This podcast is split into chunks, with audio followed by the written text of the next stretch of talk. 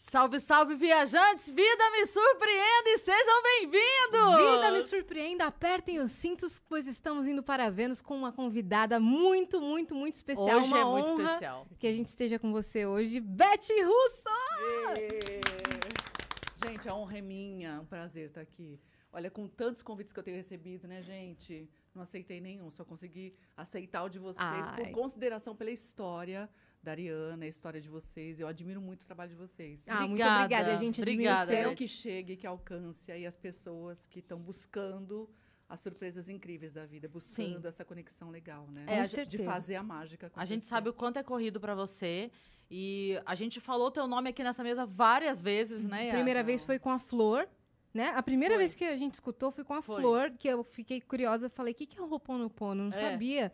E ela explicou sobre o que, que era mais Que ou legal. menos. E depois com a Arin de novo. A Yarin contou a É. história dela, que você Uhum. conhece muito bem. É, e depois acho que a Xanda comentou também. A gente já ouviu seu nome aqui umas 10, 12 É, vezes. é. Legal. Um dos nomes mais requisitados, né? Mas a Legal. gente tava tentando remanejar a data. Finalmente conseguimos sua presença. A gente tá muito Ainda feliz, grata, tá? Tô feliz de verdade. Ó, feliz. antes da gente começar, vamos pros recados? Bora lá. Se vocês quiserem mandar mensagens, depoimentos, perguntas, corre que hoje vai ser concorrido, viu? Acessa lá venuspodcast.com.br, que é a nossa plataforma. Lá a gente tem um limite de 10 mensagens, todas custam 300 Sparks, a não ser que você queira fazer sua propaganda com a gente. Aí você pode fazer por 4 mil Sparks, mas a gente faz aquela propaganda, aquela divulgação pra você. Lembrando que você pode mandar áudio, porque a gente escuta seu relato aqui. Você pode mandar em vídeo, a gente vê sua carinha, a gente ama em vídeo. E em texto normal, se você é mais tímido, pode mandar também. Pode, pode mandar. E se você tiver, ah, estiver assistindo a gente pela Twitch, tiver uma conta na Amazon, você linka a sua conta da Amazon com a sua conta da Twitch e aí você vai ganhar um sub grátis por mês. O que isso significa? Que você vai conseguir apoiar os canais que você gosta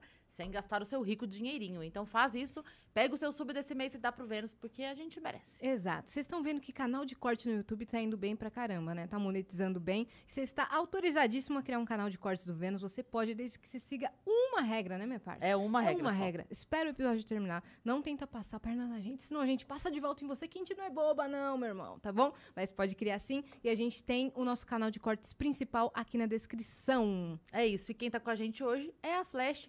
E a gente vai explicar pra vocês três motivos pelos quais a Flash Benefícios é só vantagem na vida da pessoa, né? Yas? Exato. Sabe VA, VR, VT? Esquece tudo que você sabe sobre benefícios corporativos, porque a Flash traz uma solução nova. É isso, você pode usar de uma maneira muito mais democrática os seus benefícios. O que, que isso significa?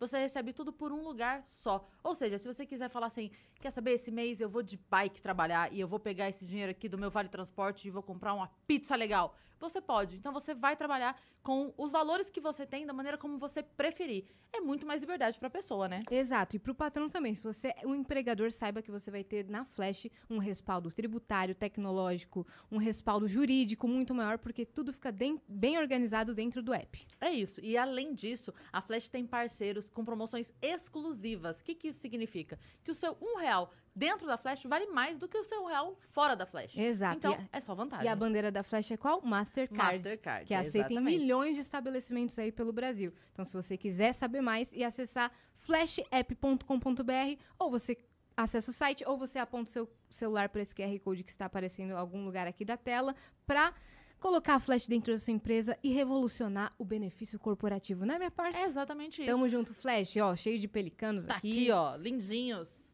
Muito E fofo. nós temos uma surpresa. Pra começar, nós temos algumas surpresas para a nossa É. convidada, mas a gente vai começar Pela primeira. pela primeira. Vamos lá. Olha a surpresa, o nosso emblema do dia. Ai, que fofo. Essa é a nossa ilustração, nosso emblema do dia, que quer dizer o quê? Vocês estão sabendo que muito em breve os emblemas vão poder valer grana, não é mesmo? isso. Vão valer Sparks dentro da plataforma. Então corre lá pra resgatar o seu. Fala, eu fui, eu tava nesse episódio. Só entrar em venuspodcast.com.br e o código é Bet. BET. B-E-T-H. Fechado? Muito mais. Muito bem. Temos mais surpresas. Como a gente estava mencionando que muita gente que já sentou aqui já mencionou o seu nome, a gente pediu alguns vídeos especiais dessas pessoas. A gente Ah, não costuma legal. fazer que queriam, isso, né? é, é Mas. não- isso não acontece. É. Mas essas pessoas queriam muito estar aqui. A Xanda já tá aqui, a, A gente já Xanda tá entregando veio. a surpresa pra quem está assistindo a gente. Xanda, pregadora da palavra. Pregadora da palavra, Beth Russo, está aqui.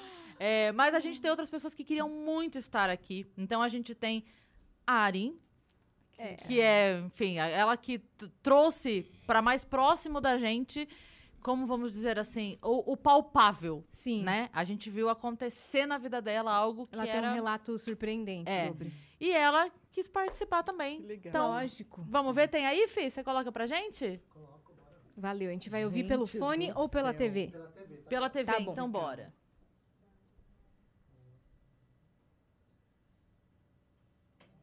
Você fez live hoje, Beth?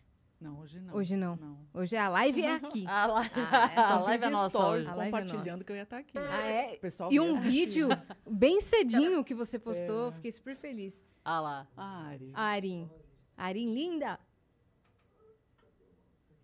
abençoada. Eu fiquei extremamente feliz quando a Cris falou que você ia participar do Vênus, porque você é uma pessoa tão importante na minha vida, você é uma pessoa que modificou tanto o meu jeito de pensar que eu não tenho outra coisa para lhe dizer é, que não que eu, que eu sou grata, que eu sou extremamente grata pela sua vida, pela sua vida na, na vida das pessoas. Você é uma pessoa tão necessária, Beth. Você é tão abençoada, você é tão iluminada. E é isso que você dá para as pessoas, né? Porque como você me ensinou, a gente só dá o que a gente tem. Então você só tem luz e você só é luz. Beth, muito obrigada, porque hoje eu só tô onde eu tô profissionalmente porque você me ensinou como atrair isso. Beth, eu te amo. Você é maravilhosa. Você é muito necessária na vida das pessoas. Beth, abençoada. Ah. Ai, que linda, que Meu linda. Deus do céu! Já Demais, né? Surpreenda. Eu também com te emoções. amo, Ari, linda. Demais, né? A gente, a- deixa só a gente falar sobre a história da Arin um pouquinho, a gente já vai para outro vídeo.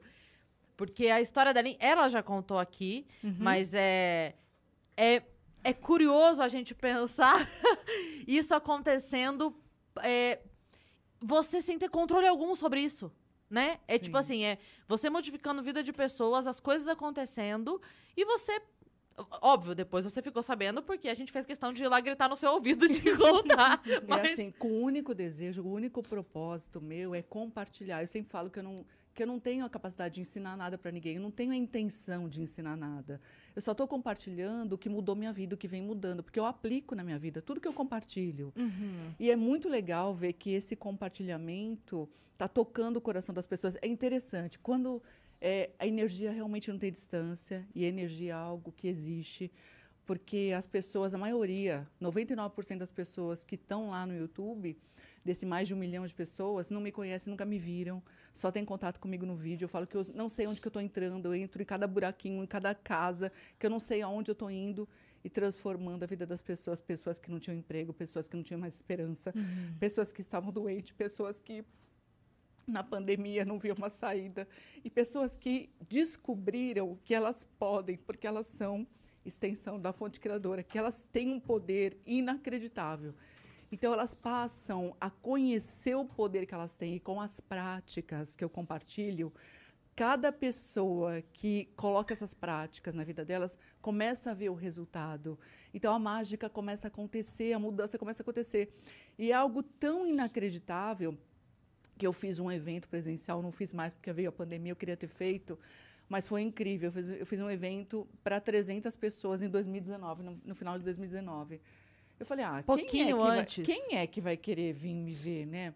Mas aí, eu achei, em um dia a gente vendeu todos os ingressos. Nossa. E aí eu falei, ah, vou tirar foto com as pessoas no final do evento, sem marcar, porque quem é que vai querer tirar foto? Vai acabar o evento, vai todo mundo embora, porque veio muita gente, veio gente até do Japão. Todo mundo queria comprar, eu vendi dois meses antes e não tinha, porque não tinha espaço, não dava para colocar as pessoas. Acabou o evento, acabou a palestra, ninguém foi embora. A gente teve que se virar nos 30 para organizar todas, tinha mais de 300 pessoas, porque no final a gente foi enfiando, enfiando. Todo mundo queria tirar foto, mas não porque as pessoas são fãs, porque eu sou ídolo, não. Porque cada pessoa tinha uma história, uma de história. agradecimento, de transformação de vida, de coisas impossíveis.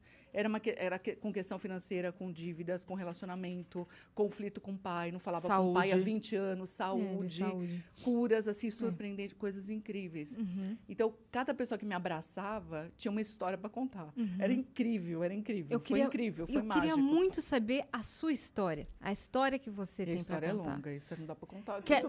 Quer colocar o É da muito Gi antes longo. primeiro? Vamos gente colocar já- o vídeo da Porque tem mais uma Tem surpresa. mais uma surpresa, mas eu quero muito saber a sua história, Tá. mesmo que seja longa. Tá bom, nós temos tá bom, tempo. Tá bom. Todo o tempo do mundo. Obrigada. Eu te conheço há dois anos. Peraí, que Cadê? não- Tem o videozinho.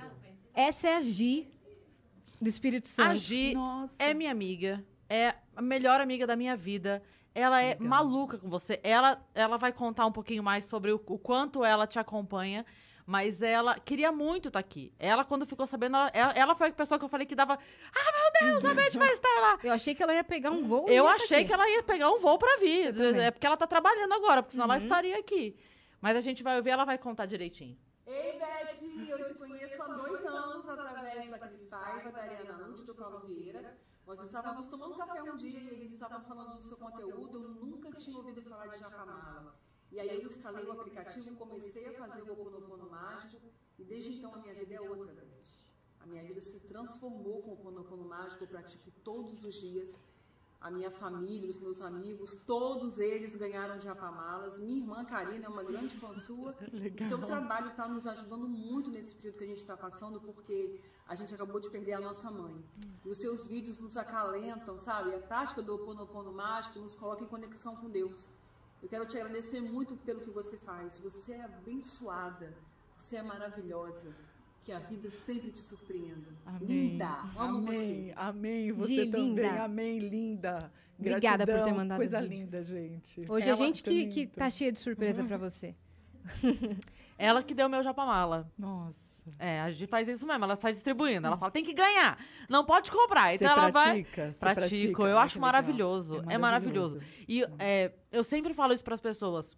Quando eu falo de gratidão, não é um, não é um, ai meu Deus, poliana, porque tá tudo certo na minha vida, eu tô falando de gratidão. Uhum. Não, não é isso. É você ter o sentimento de gratidão mesmo. É você, é aquilo que a gente tava falando de começar, que a gente vai entrar nesse assunto já depois, mas é você sintonizar É. a coisa boa, pra você ficar, sabe, sintonizado com, com o que você espera, pra que o que você Com espera chegue, com o sonhos, seu com o que sonho. você quer ver acontecer na sua vida. Uhum. E a gente vai falar sobre isso melhor, mas enfim, a gente tinha essas mensagens Legal. que Ai, que precisavam legal. chegar até Sim. você.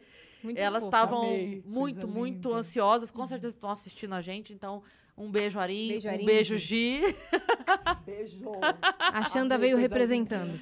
É, a Xanda, a Xanda tá de embaixadora da. Não, já cheguei aqui grupo. com essa surpresa da Xanda. É. né? Foi, a Xanda é foi. aluna do Imã do Dinheiro. A Xanda tá sempre lá comentando em todos os. A, a Xanda é amigona, que eu nunca tinha visto na vida. Ela falou, ela falou, Amiga da virtual, sabe aquela amiga que tá sempre lá comentando, compartilhando. Marcando presença. Muito legal. E agora muito. tá aqui. Ah, que É. massa E isso, hoje cara. eu tive o prazer de conhecer.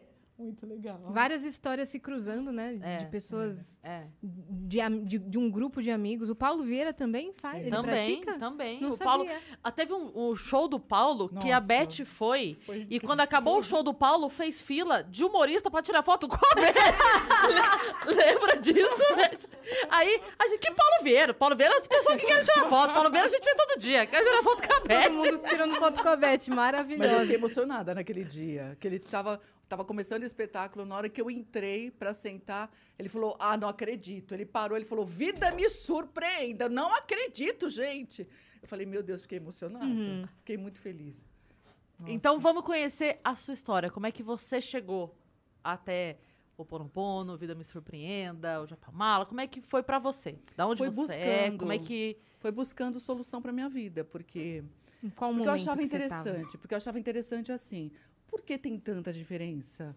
Porque se Deus é tão bacana, se Deus é tão incrível, se Deus é puro amor, por que, que tem tanta injustiça no mundo? Por que algumas pessoas têm tanto, outras não têm nada? Por que, que a vida é tão difícil para mim, mas para o meu colega de trabalho as coisas fluem com uma facilidade? O que, que tem diferente? Aí o meu pai tinha muitas crenças limitadoras, porque a gente, a gente é uma soma do que a gente viveu e aprendeu. Sim. Muitas coisas do que a gente acredita, a gente não, não viveu, mas a gente ouviu, principalmente das pessoas que conviveram com a gente. Uhum. E eu aprendi muita coisa que não era legal com os meus pais, porque eles não têm culpa. Mas eles também aprenderam com os pais deles. E eles só e os pais repassaram. deles com os, os pais. Então, a- sabe aquela de passando a bola? De passar a receita do bolo? Sim. E aí você faz a receita, mas você nem sabe de onde que veio, mas você faz a receita certinha, sem questionar. Será que é assim mesmo? E a gente vai. E aí a, a vida vai acontecendo porque você cria um padrão de comportamento, um jeito de pensar, um jeito de ser, um jeito de agir que cria pobreza ou que cria riqueza. O meu jeito, aquilo que eu aprendi, estava criando pobreza e muita dificuldade. Uhum. Eu aprendi que dinheiro que vem fácil vai fácil, que a vida é luta, que é bonito lutar, que Deus ajuda quem madruga, só quem madruga. Se você acordar tarde, esquece, deleta o seu dia, que você não vai, aquele dia não vai acontecer, você não, não vai ter um resultado legal. Então, sacrifício. E eu ouvi muitas histórias de sacrifício dos meus avós, porque minha mãe é espanhola, ela chegou no Brasil aos nove anos, eles viajaram 16 dias, uhum. fugindo de uma guerra, de uma possível guerra que aconteceria na Espanha é, que na época tinha o general Franco, meu avô tinha servido na Segunda Guerra Mundial, passaram fome, e, assim, risco de morrer, muito medo, sobreviveram assim porque por, por muita fé e porque minha avó era muito batalhadora, ela saía ia até o pueblo para pegar comida, para trazer para dentro de casa. Então, era tanto medo que eles viveram que eles eles assim, quando teve a possibilidade de, de, ter uma outra guerra, uhum. eles vieram embora. E aí a minha, a, minha avó tinha uma dor muito grande, porque um dos irmãos da minha mãe, um dos filhos dela, quando eles estavam vindo, ele estava na fase de servir o exército. E eles tinham feito um cambalacho para que ele pudesse vir. Só que foi descoberto, ele acabou ficando retido. E nunca mais a minha avó encontrou esse filho dela. Encontrou depois de muitos anos. Então, a minha avó ela tinha um sentimento de mágoa, de dor. Todos os natais, todos os, os encontros de família, ela não se permitia ser feliz, não se permitia porque ela pensava no filho que estava sozinho. Então, ela, eu não vou me divertir, eu não quero ser feliz, nós estamos aqui reunidos. E onde ele está? O que, que aconteceu com ele? Sim. Então, todos os dias eu ouvia o meu avô e minha avó sentar na mesa para comer com a gente, contando histórias de sofrimento, da guerra.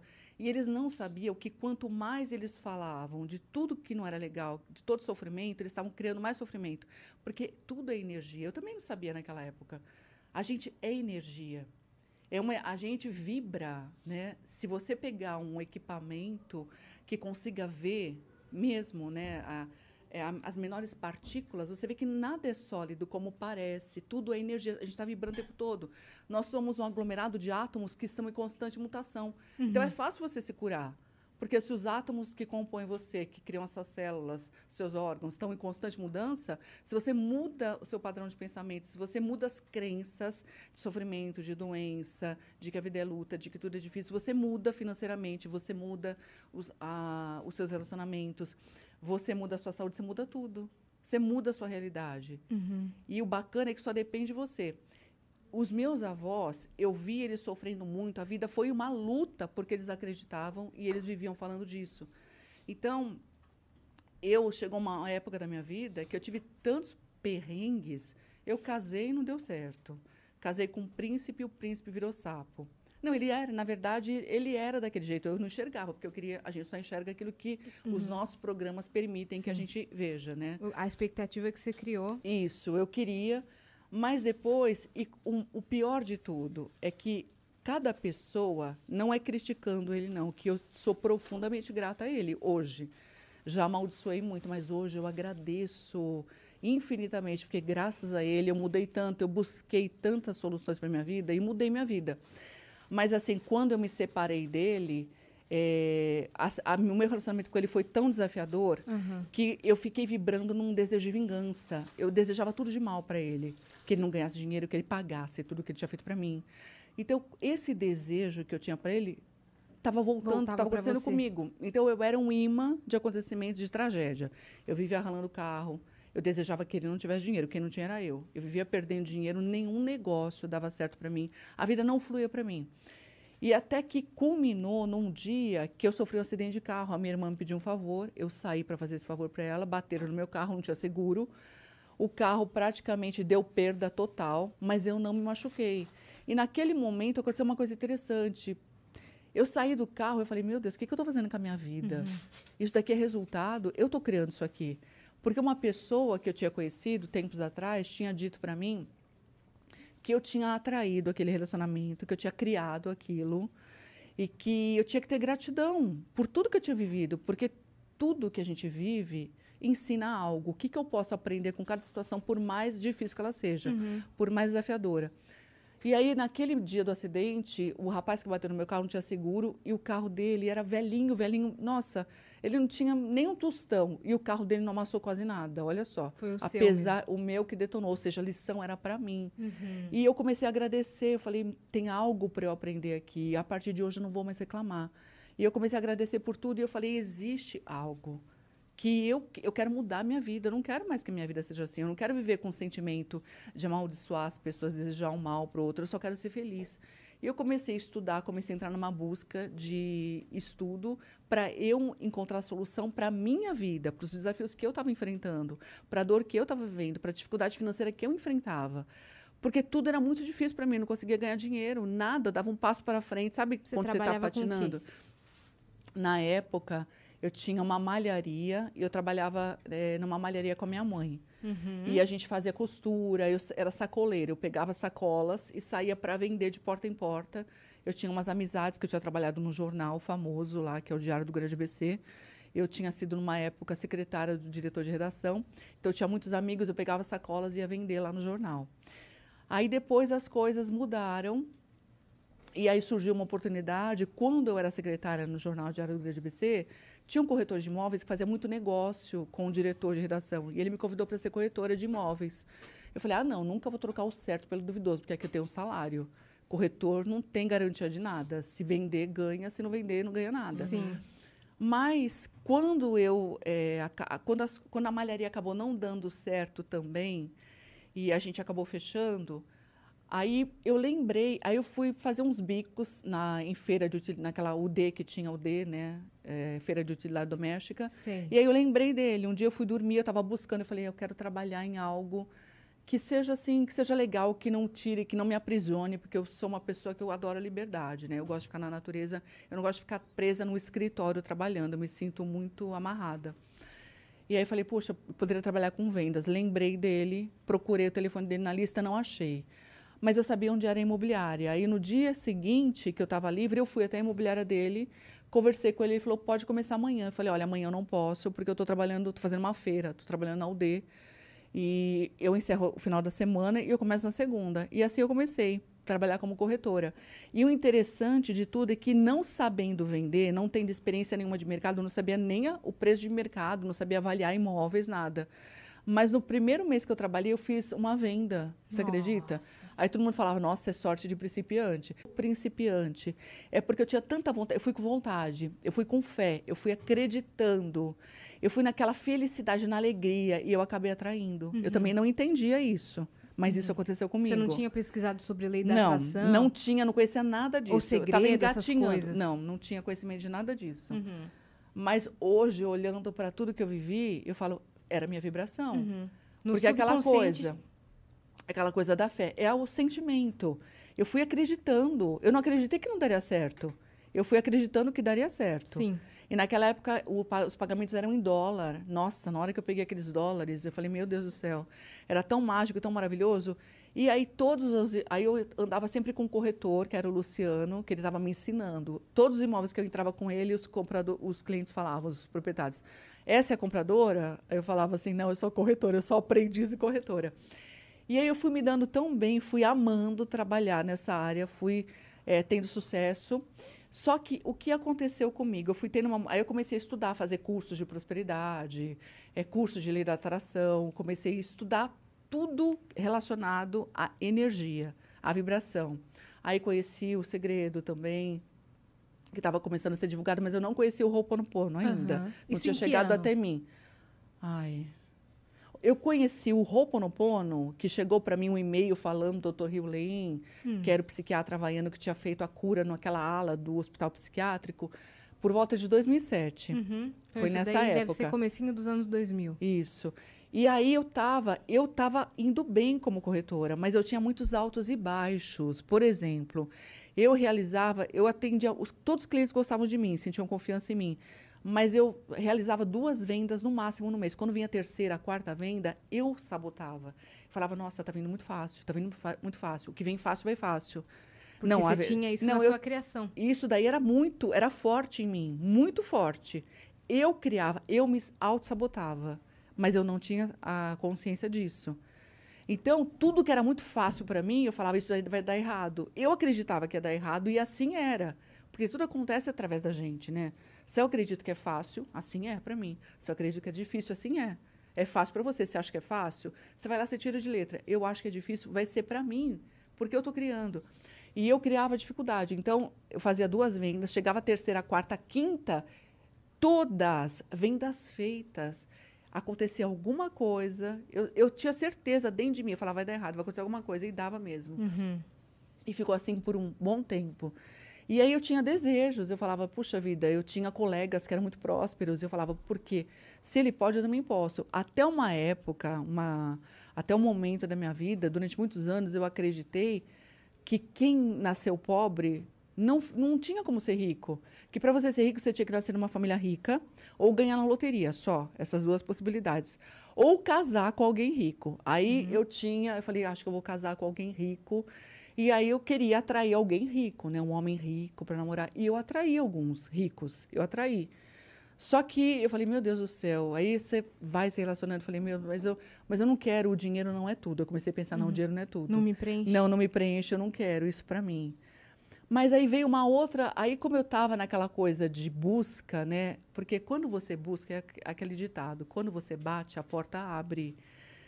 É, tudo é energia e a fonte criadora da qual nós somos extensão, nós somos por energia. Essa fonte criadora que algumas tem gente que tem preconceito de falar Deus, porque Deus conecta a religião, né? Eu não tenho preconceito nenhum. Para mim a fonte criadora, que a física quântica chama de vácuo quântico, que é essa energia que está em todos os lugares, onipresente, onipotente, onisciente, sabe tudo, pode tudo, criador de tudo, está em todos os lugares. Nesse espaço que você pensa que é vazio, que você não consegue ver, não existe vazio. Essa energia é puro amor, ela está em todos os lugares e a gente é a extensão dela. E a gente tem todo o potencial dela em nós para criar qualquer coisa. E a gente está criando o tempo todo. Só que como o foco da gente, como a gente tem muita crença limitante de incapacidade, de limitação, de que, por exemplo, eu, para eu ser rica, eu tenho que ganhar na loteria, eu teria que ter nascido rica, que não foi o caso, então já era uma já tinha uma uma, primeira uma chance primeira chance perdida, casar com alguém rico. Os ricos que eu conheci, falei, não, é um preço muito alto, não quero isso para mim.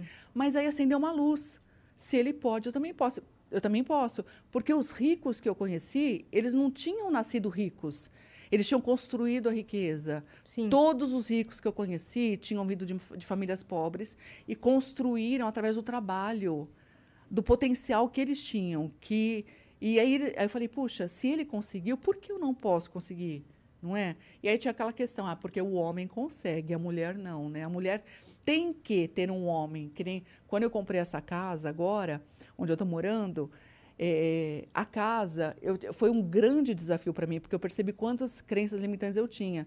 E um- os corretores mandavam mensagem para mim, mandavam WhatsApp com casas assim de 9 milhões. E aí eu- teve um que mandou e falou assim: Olha, pede para o seu marido comprar para você. Eu falei: Meu Deus, mas que marido? Mas que, quer dizer que se eu não tiver um marido rico, eu não vou ter a casa? Pede para o seu marido comprar para você. Aí me veio um insight assim, eu falei, não, meu marido é o universo. Eu sou o universo, eu posso fazer qualquer coisa. Mas quando eu vi aquele valor, eu também achei que era muito para mim. Eu percebi o quanto eu tinha e foi um desafio muito grande para eu conseguir realizar esse sonho. Foi um outro desafio. Mas assim, voltando no que eu estava falando, do desafio de realizar os negócios, né? Aí eu percebi e eu comecei a, a, a buscar um caminho para eu também poder ser rica. Porque se aquelas pessoas conseguiam, o que eu tinha de diferente? Aí meu pai falava, não, a gente não vai conseguir porque com certeza na outra vida é karma, tá? Que meu pai tinha uma visão assim de karma também. Então a gente devia ter, a gente, eu acho que eu furei muito olho de passarinho na outra vida, meu pai falou. Porque nessa vida tudo deu errado para mim, a gente furou muito olho de passarinho, tá não vai tudo. não, estamos pagando, a gente vai pagar nessa vida, não tem jeito. E aí quando você acredita que você veio aqui para pagar, Você só paga. acabou, aí você vai pagar mesmo. Mas Uhum. não porque tem que ser assim, é porque você acredita e você cria aquilo que você acredita. E atrai. Aquilo que você acredita, você manifesta. Você é um imã daquilo que você sente, né? Então, meu pai, ele falava muito isso. Eu queria fazer... Eu fiquei muitos anos da minha vida trabalhando. Quando eu era corretora, eu trabalhava de segunda a segunda. Não sabia quando era segunda, quando era domingo, feriado. Trabalhava todos os dias. Não tinha folga. Eu não viajava nem para a praia grande, que é pertinho, eu não conseguia ir. Que eu amo praia. Não conseguia ir para lugar nenhum. E aí eu ia lá, nem site de viagens eu olhava, porque o meu pai falava, filha, não olha, não vai procurar, porque você vai passar raiva. Porque você não pode pagar, você não pode viajar, você não tem dinheiro, a gente não tem dinheiro. Aí eu falei, tá bom, eu não tenho dinheiro, mas sabe o que eu vou fazer? Eu fui no Carrefour, comprei uma cadeira de praia, botei no quintal, falei, vou tomar sol aqui, aqui é a minha praia. Uhum. Eu comecei a encontrar formas de criar Eh, lazer na minha vida. Sim. Mas Se eu eu não não até sabia. a praia, eu trago a praia até mim. a- eu criei a praia no quintal, era um corredor é da casa da minha mãe. Uhum. Pois eu montei lá, eu botei uma cadeira de praia confortável, gostosa, e eu fechava os olhos e me sentia na praia mesmo. Uhum. Aí depois, olha só como as portas vão se abrindo. Por quê? Porque as pessoas falam: "Ah, mas eu não tenho como sonhar, porque eu não tenho". Mas você não pode esperar, você não pode ser São Tomé que só acredita quando vê. Porque a vida não acontece dessa forma. Primeiro você tem que acreditar para fazer acontecer. Você acredita, você sente, que nem eu, botei a cadeirinha do Carrefour e senti que eu estava na praia. E as oportunidades começaram a surgir. A primeira oportunidade foi que eu fui, era um feriado prolongado, e estava um solzão, e todo mundo viajando, e aí eu ficava naquela de ficar sentindo inveja de quem estava viajando, né? Todo mundo pode, menos eu, que é um outro sabotador, ficar sentindo inveja, porque aquilo que você sente, que não é gostoso, está sendo um imã de mais sentimentos e mais acontecimentos para confirmar o que você está sentindo. Então, eu ficava sentindo inveja, vinha mais situações para eu não conseguir realizar meu sonho, para invejar mais ainda os outros. Para aquilo não vir para mim. Aí eu fui, aí eu falei, ah, não vou ficar, não vou ficar conectada com nada disso. Fui arrumar o cabelo. Falei, vou cuidar de mim, vou arrumar o cabelo. Cheguei na cabeleireira encontrei uma professora eh, do ensino público e ela falou, olha, eu vou no Sesc, eu vou de graça. Sabia que você pode tomar sol de graça no Sesc? Eu falei, não, existe Sesc em Santo André? Eu falei, ela falou, existe. Se você quiser, vamos lá. Ela estava morenaça, uma cor linda, maravilhosa. E eu branca, branca neve. Eu falei, quero. Eu fiquei olhando aquela cor dela. Eu falei, nossa, já me senti numa praia. Assim. Uhum. Eu fui com ela, ela me levou. Ela passou na minha casa, me pegou. Sesc tem piscina, né? Piscina, um clube fantástico. Uhum. Aí a gente colocou a toalha, deitamos lá no gramado, assim. Gente, que delícia. E eu comecei a, a tinha- era de graça, não precisava ser sócia, nem carteirinha do SESC eu tinha. A gente podia entrar e sair. Então eu comecei a frequentar e comecei a me sentir no resort. Aí eu deitava lá no SESC e me sentia no resort, que eu nem sabia como era o resort. Nunca tinha conhecido um resort na minha vida. Aí Você por in- visualizava. Vi- fechava os olhos me sentia a brisa do mar, o cheiro do mar, o vento, sentia os coqueiros, assim. Eu estava no resort, era no Sesc, mas na minha mente era um resort. E as coisas começaram a acontecer, as oportunidades. Aí a minha irmã morava no Rio de Janeiro, e aí ela começou a me convidar para ir para o Rio de Janeiro. Aí eu comecei muito para o Rio de Janeiro. Assim, todo final de semana eu fazia, né? Eu ia de ônibus, pegava o ônibus na rodoviária, viajava a madrugada inteira, chegava lá de manhã, que era baratinho, acho que era 100, cento e poucos reais a passagem. Ficava hospedada na casa da minha irmã e ia, passeava em Botafogo, ia para Copacabana. Aí eu comecei a fazer aquilo que eu sonhava, gastando pouquinho. E por incrível que pareça, as portas foram se abrindo para mim. Aí chegou um dia, mas assim, financeiramente, eu não estava bem financeiramente, não, era uma gangorra. Uhum. Eu não vendia aqui e perdia. Não tinha estabilidade. Certo. Eu queria ter uma condição assim que me permitisse, que o meu grande sonho era poder dar uma vida legal para os meus pais. Isso é uma coisa que é importante falar, que quando você tem um desejo, quando o seu propósito envolve outras pessoas, fica mais fácil você conseguir. Vo- a conseguir a sua riqueza, conseguir chegar onde você quer, quando você quer ajudar outras pessoas. Porque Por que é uma isso? coisa porque a gente, nós somos todos um. Sim. Você já ouviu isso, que somos um? Porque a fonte criadora, que criou tudo e conecta tudo, é uma coisa só. Ela se subdividiu e está tudo conectado, um grande entrelaçamento quântico. Nós estamos todos conectados, como se fosse uma grande rede de internet energética. Só, só vira um pouquinho assim pra você. Só... Desculpa, isso é. Então, é uma grande rede. O provedor é a fonte criadora. A gente está tudo conectado lá. Uhum. né? Então, quando eu faço algo para você, é algo tão verdadeiro que a gente é amor que quando eu faço algo de bom para você, a felicidade que eu sinto é maior do que se eu recebesse presente de você. Com certeza. É algo assim incrível. E aí eu tinha muita gratidão e vontade de retribuir, porque a minha mãe teve uma vida muito sofrida. A minha mãe teve cinco filhas. Ela trabalhou desde criança na feira. Ela sempre contava que ela ia de transporte, meu avô levava, ele foi feirante, vendia doces na feira. Ela ia em cima do burrinho, porque era o meio de transporte deles, para levar as coisas, mercadoria. Então ela teve uma vida assim de muito sofrimento. E eu queria tirar ela, queria dar uma oportunidade de ela conhecer novos lugares, lugares bonitos, mostrar o mundo, porque o mundo tem tanto lugar lindo. Eu falei, eu quero conhecer, mas principalmente eu quero chegar lá porque eu quero levar minha mãe, eu quero levar meu pai. Meu pai eu não consegui, porque ele partiu já vai fazer oito anos. Mas ele nem. Não, ele sabe que eu tenho canal no YouTube, porque tudo canal no YouTube eu criei depois também, ele já tinha partido, porque eu nem sonhava que um dia eu ia ter um canal, eu achava que essas coisas não eram para mim, nem assistia vídeos, nada. E aí eu fui é, buscando, né? E aí, o que, que eu, onde que eu estava falando? Você que eu me tava perdi um pouco? das viagens para o Rio de Janeiro, que tudo que a gente faz com o Você objetivo começou a de ajudar as pessoas. Isso. Aí eu que você comecei. queria ajudar sua mãe. Aí eu comecei a ir para o Rio de Janeiro, né? Coisa que ante- antes era uma coisa impossível para mim. Eu não tinha brecha para nada. Eu trabalhava de segunda a segunda. Aí as oportunidades de folga no trabalho começaram a surgir. Olha só como a gente cria as coisas. Hum. Porque antes eu era obrigada a trabalhar de segunda a segunda. Era um trabalho escravo. Eu não tinha liberdade para nada. Mas a liberdade começou a surgir. Olha só, eu comecei a criar oportunidade. E eu não me prejudiquei. Os clientes parece que uma coisa incrível. Os clientes me aguardavam, eles faziam questão de me aguardar. Tinha feriado prolongado, eu chegava do feriado prolongado, era carnaval, estava lá no Rio de Janeiro. Eu chegava na quarta-feira de cinzas, era botar os pés na imobiliária, ligava o cliente comprador para já tinha visto um imóvel, tinha sido indicado por alguém, eu ia lá, mostrava e Queria a ser venda acontecia. Por você. E queria ter, ser atendido por mim. Era, eu recebia muita indicação, porque os clientes que compravam comigo, eles gostavam do atendimento Uhum. e eles sempre voltavam a comprar, indicavam amigos, indicavam parentes. Você Então, gostava desse trabalho? Amava, amava. Eu sempre falei que eu não era vendedora, eu era uma realizadora de sonhos. Eu ajudava as pessoas a realizarem um sonho, que era um sonho que eu tinha. E eu também não tinha casa própria. Era um sonho que eu também tinha. E que eu também realizei, que foi quando eu comprei o meu primeiro apartamento, que para mim era uma coisa impossível. Mas eu também consegui realizar. Então as coisas foram acontecendo. Aí quando eu conheci, mas mesmo assim eu ainda tinha aqueles altos e baixos. Minha vida ganhava aqui e perdia lá. Aí chegou o vídeo do. Um vídeo não, um e-mail. Eu recebi um e-mail falando do psiquiatra havaiano, Dr. Ihaliakala Heulen, que tinha, através dessa prática do Ho'oponopono, tinha curado uma ala de presos eh, com doença mental que eram irrecuperáveis.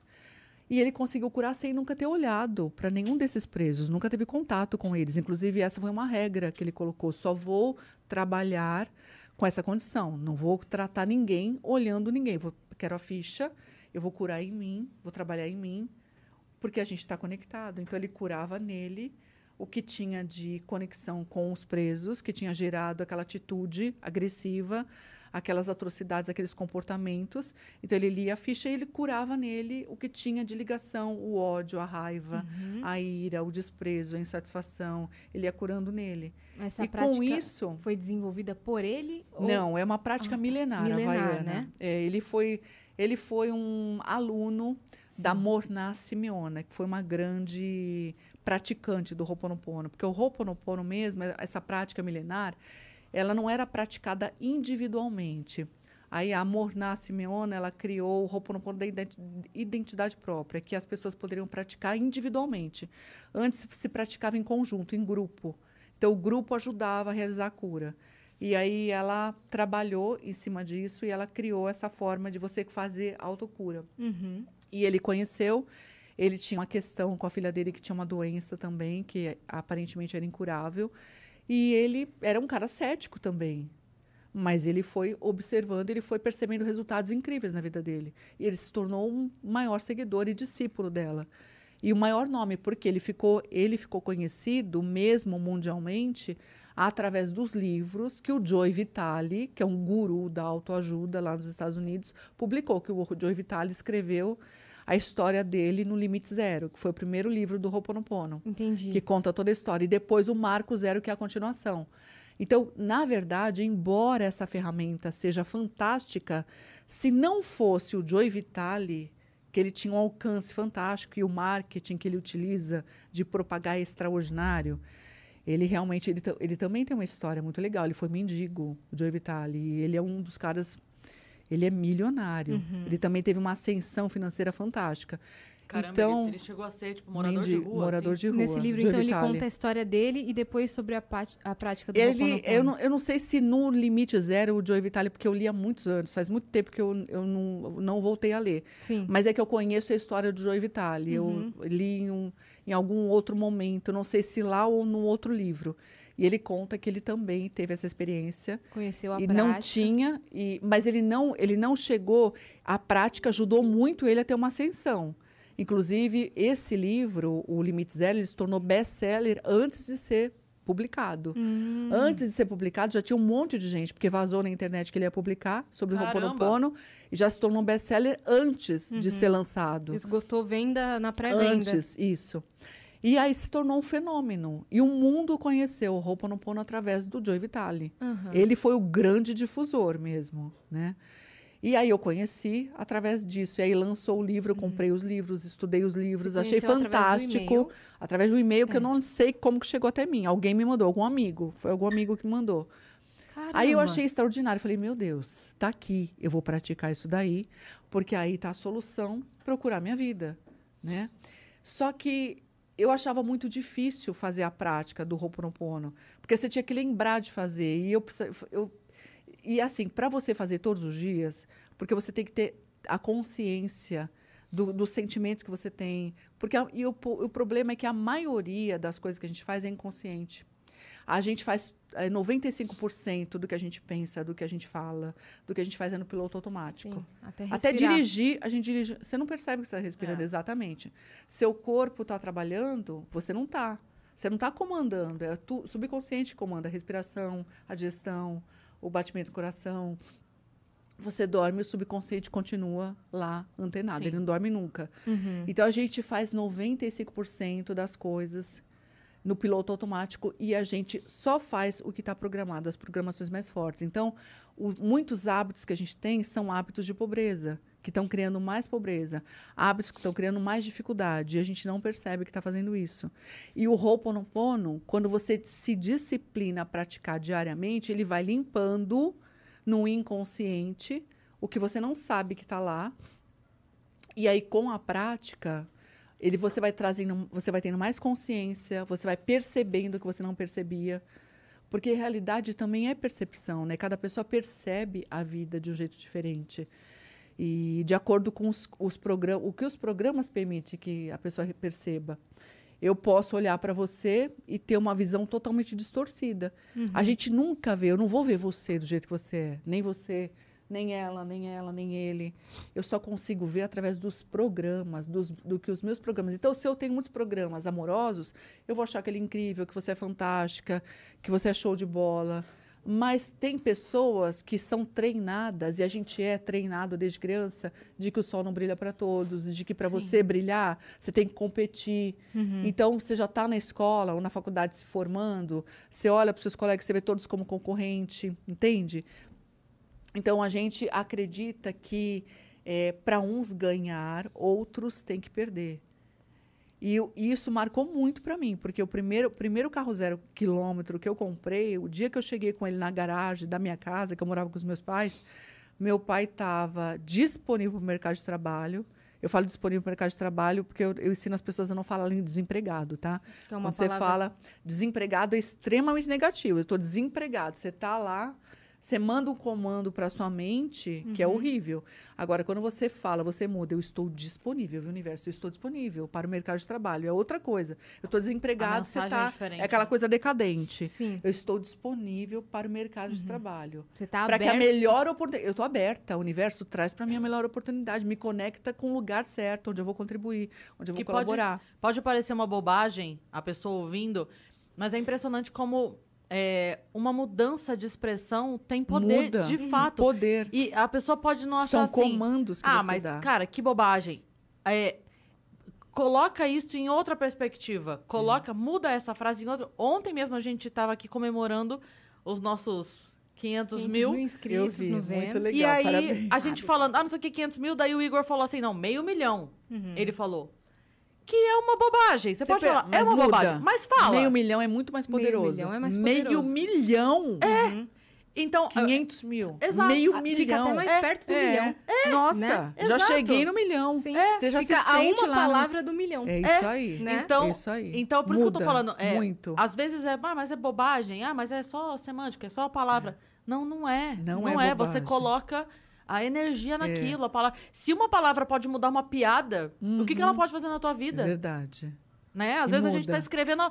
Não é, Xanda? Xanda sabe disso. Você tá escrevendo uma piada, às vezes você troca um colocar por enfiar, a piada fica dez vezes ve- mais engraçada. Então, a palavra porque você tem trocou poder uma mesmo. palavra. Imagina o poder disso na tua vida. Não dá pra, pra duvidar As disso. palavras são mágicas, de verdade. Sim. Por quê? Porque as palavras, você tá, se você repete, você reclama o dia inteiro. Então, se você reclama o dia inteiro, você está o dia inteiro falando de coisas que você não quer, de coisas desagradáveis. Você está dando comandos para sua mente para que mais coisas desagradáveis, a Uhum. sua mente, todas essas palavras, toda reclamação, cada reclamação é um comando, é uma programação que você está colocando e a mente, ela acha que aquilo é legal, ela não sabe o que é legal e o que não é. Ela vai te conectar com mais situações para você reclamar mais. Uhum. É, e você fica insatisfeito até com coisas agradáveis que acontecem Isso. porque sua mente está condicionada É. a reclamar. Teve uma. Eu li um comentário um dia desses lá no, num vídeo do meu canal do YouTube. Uma moça falou: Beth, eu sou muito grata por eu ter te conhecido, muito grata mesmo.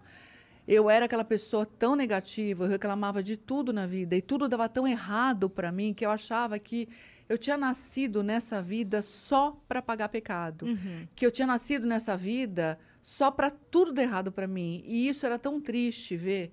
E eu reclamava demais, mas eu não tinha consciência que eu reclamava. E a minha família falava para mim: para de reclamar, para de reclamar. E eu falava para eles: para de falar para eu parar de reclamar. A única coisa que eu posso fazer sossegada é reclamar, deixa eu reclamar. E ela falou, Beth, eu não tinha consciência de que eu estava criando cada vez mais situações para eu reclamar mais e mais. E eu achava ruim quando alguém falava, para, você está criando isso. Uhum. E ela me agradeceu muito. Ela falou: olha, só de começar a praticar o Ho'oponopono mágico, eu estou sentindo uma vibração. Porque quando você começa a prática, É impressionante a mesmo. cura vai acontecendo de uma forma. O Ho'oponopono, só para não ficar meio perdida aqui, Ho'oponopono é uma palavra esquisita, né? Ho'oponopono parece uma coisa estranha, porque é havaiano. Mas traduzindo significa corrigir um erro ou tornar algo certo. Que erro é esse? É justamente isso. Lá no Havaí, eles dizem justamente que nós somos, eu costumo falar que nós somos deusinhos e deusinhas. Filho de Deus, deusinho é. Uhum. E se eu sou filho de Deus, se eu sou uma deusinha, eu tenho eu sou herdeira de Deus. Se eu Sim. sou herdeira de Deus, imagina, eu sou herdeira do Todo-Poderoso, o que eu não posso realizar na minha vida. Se eu tenho o potencial do Pai, Criador em mim, todo o potencial dele em mim, você imagina o quão poderosa eu sou. Uhum. Só que o problema é que eu sou uma deusinha vivendo uma experiência humana, todos nós, vivendo uma experiência humana.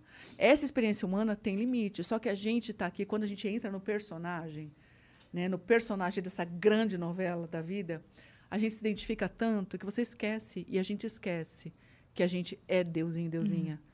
E a gente, esquecendo, a gente não manifesta o nosso poder de criar coisas incríveis. Sim. Porque poder a gente tem, o poder nunca deixou a gente.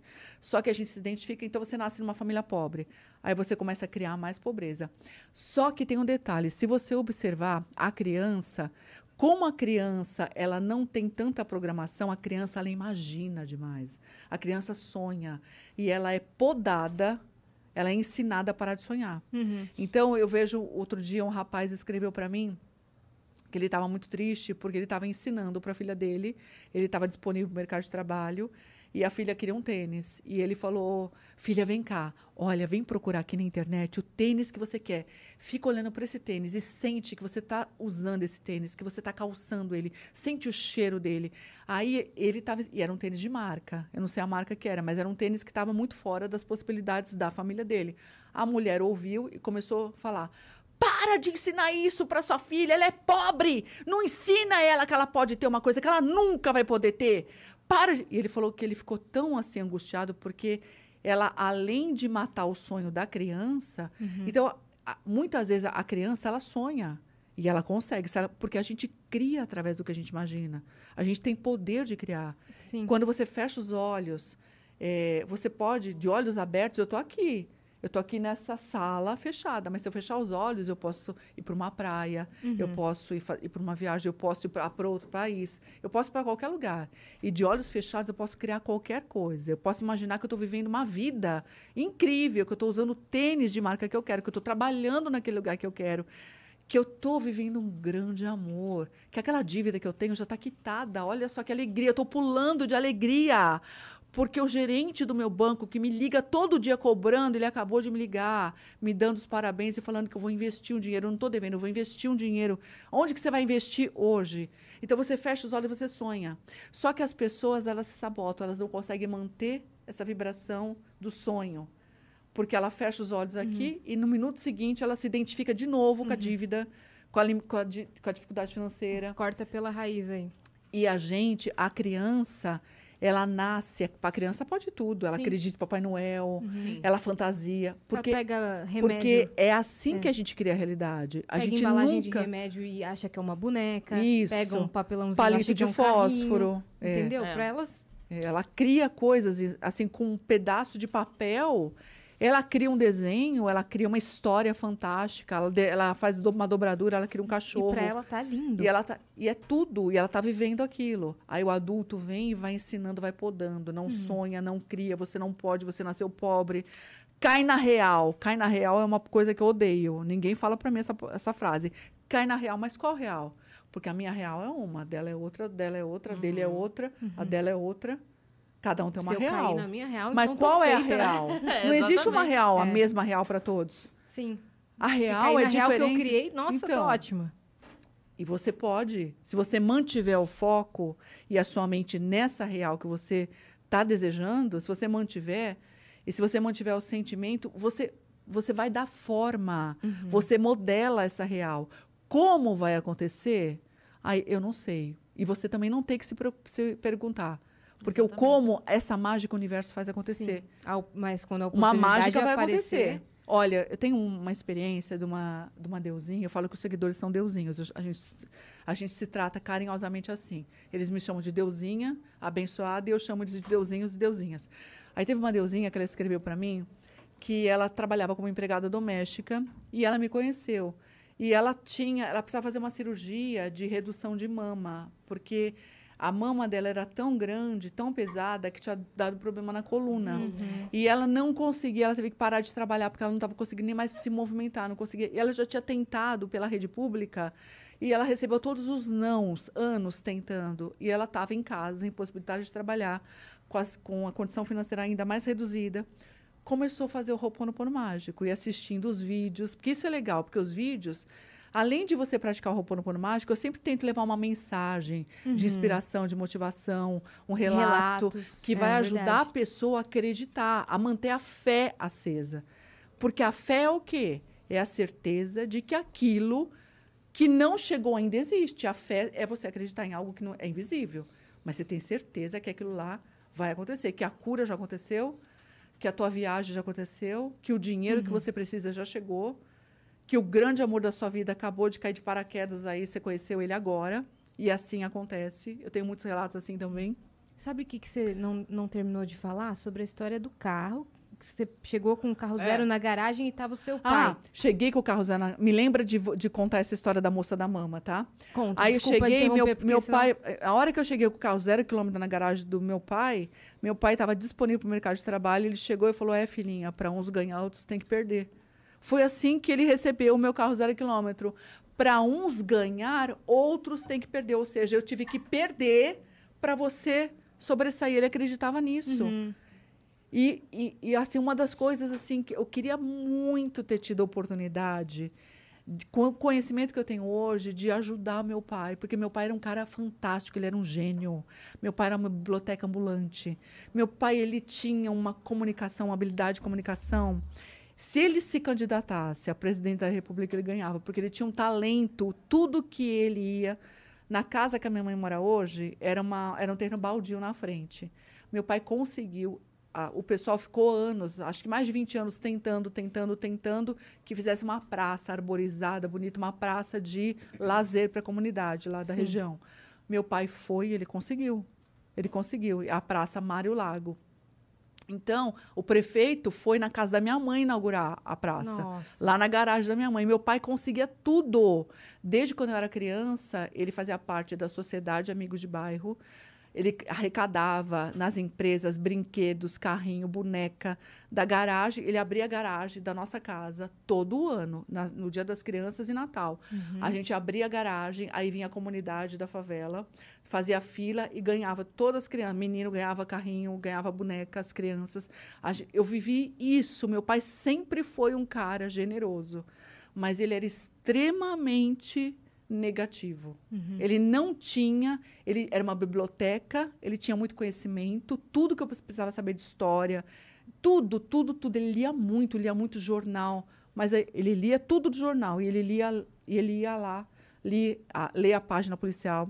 Aí ele tinha uma mania de ir lá também no obituário para encontrar algum amigo que tinha morrido, ou seja, a conexão dele sempre estava com algo que não era legal A energia é totalmente ligada a isso, né? a É. coisas que não eram legais. E ele criou muita coisa que não foi legal, inclusive doença para ele, que foi o que acabou levando ele, Se né, ele para outra soubesse o dimensão. poder que ele tinha, né? Se ele usasse a inteligência dele para criar, porque ele, o poder que ele tinha, ele, tava, ele criou muita coisa que não foi legal para ele, muita coisa. E para a gente também, porque a gente viveu assim dificuldade financeira da gente chegar no fundo do poço, de precisar que as pessoas fizessem cesta básica e viesse doar para a gente, porque chegou um momento da nossa vida que a gente ficou assim, todo mundo disponível para o mercado de trabalho, todo mundo, não entrava um tostão na minha casa.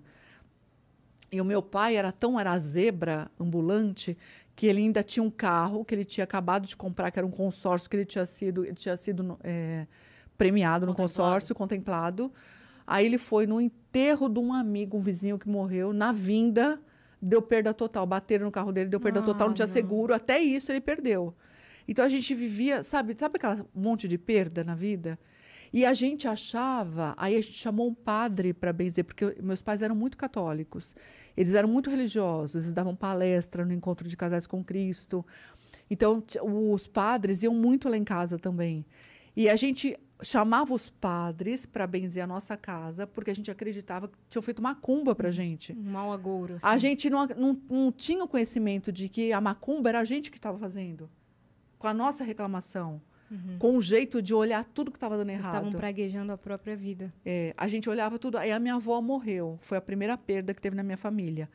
Aí a gente só olhava para aquela perda. E aí, quanto mais você se sente um perdedor, quanto mais você se sente injustiçado pela vida, mais você se torna um imã de injustiça. Mais você se torna um perdedor, mais você atrai perdas, porque você atrai aquilo que você está sentindo.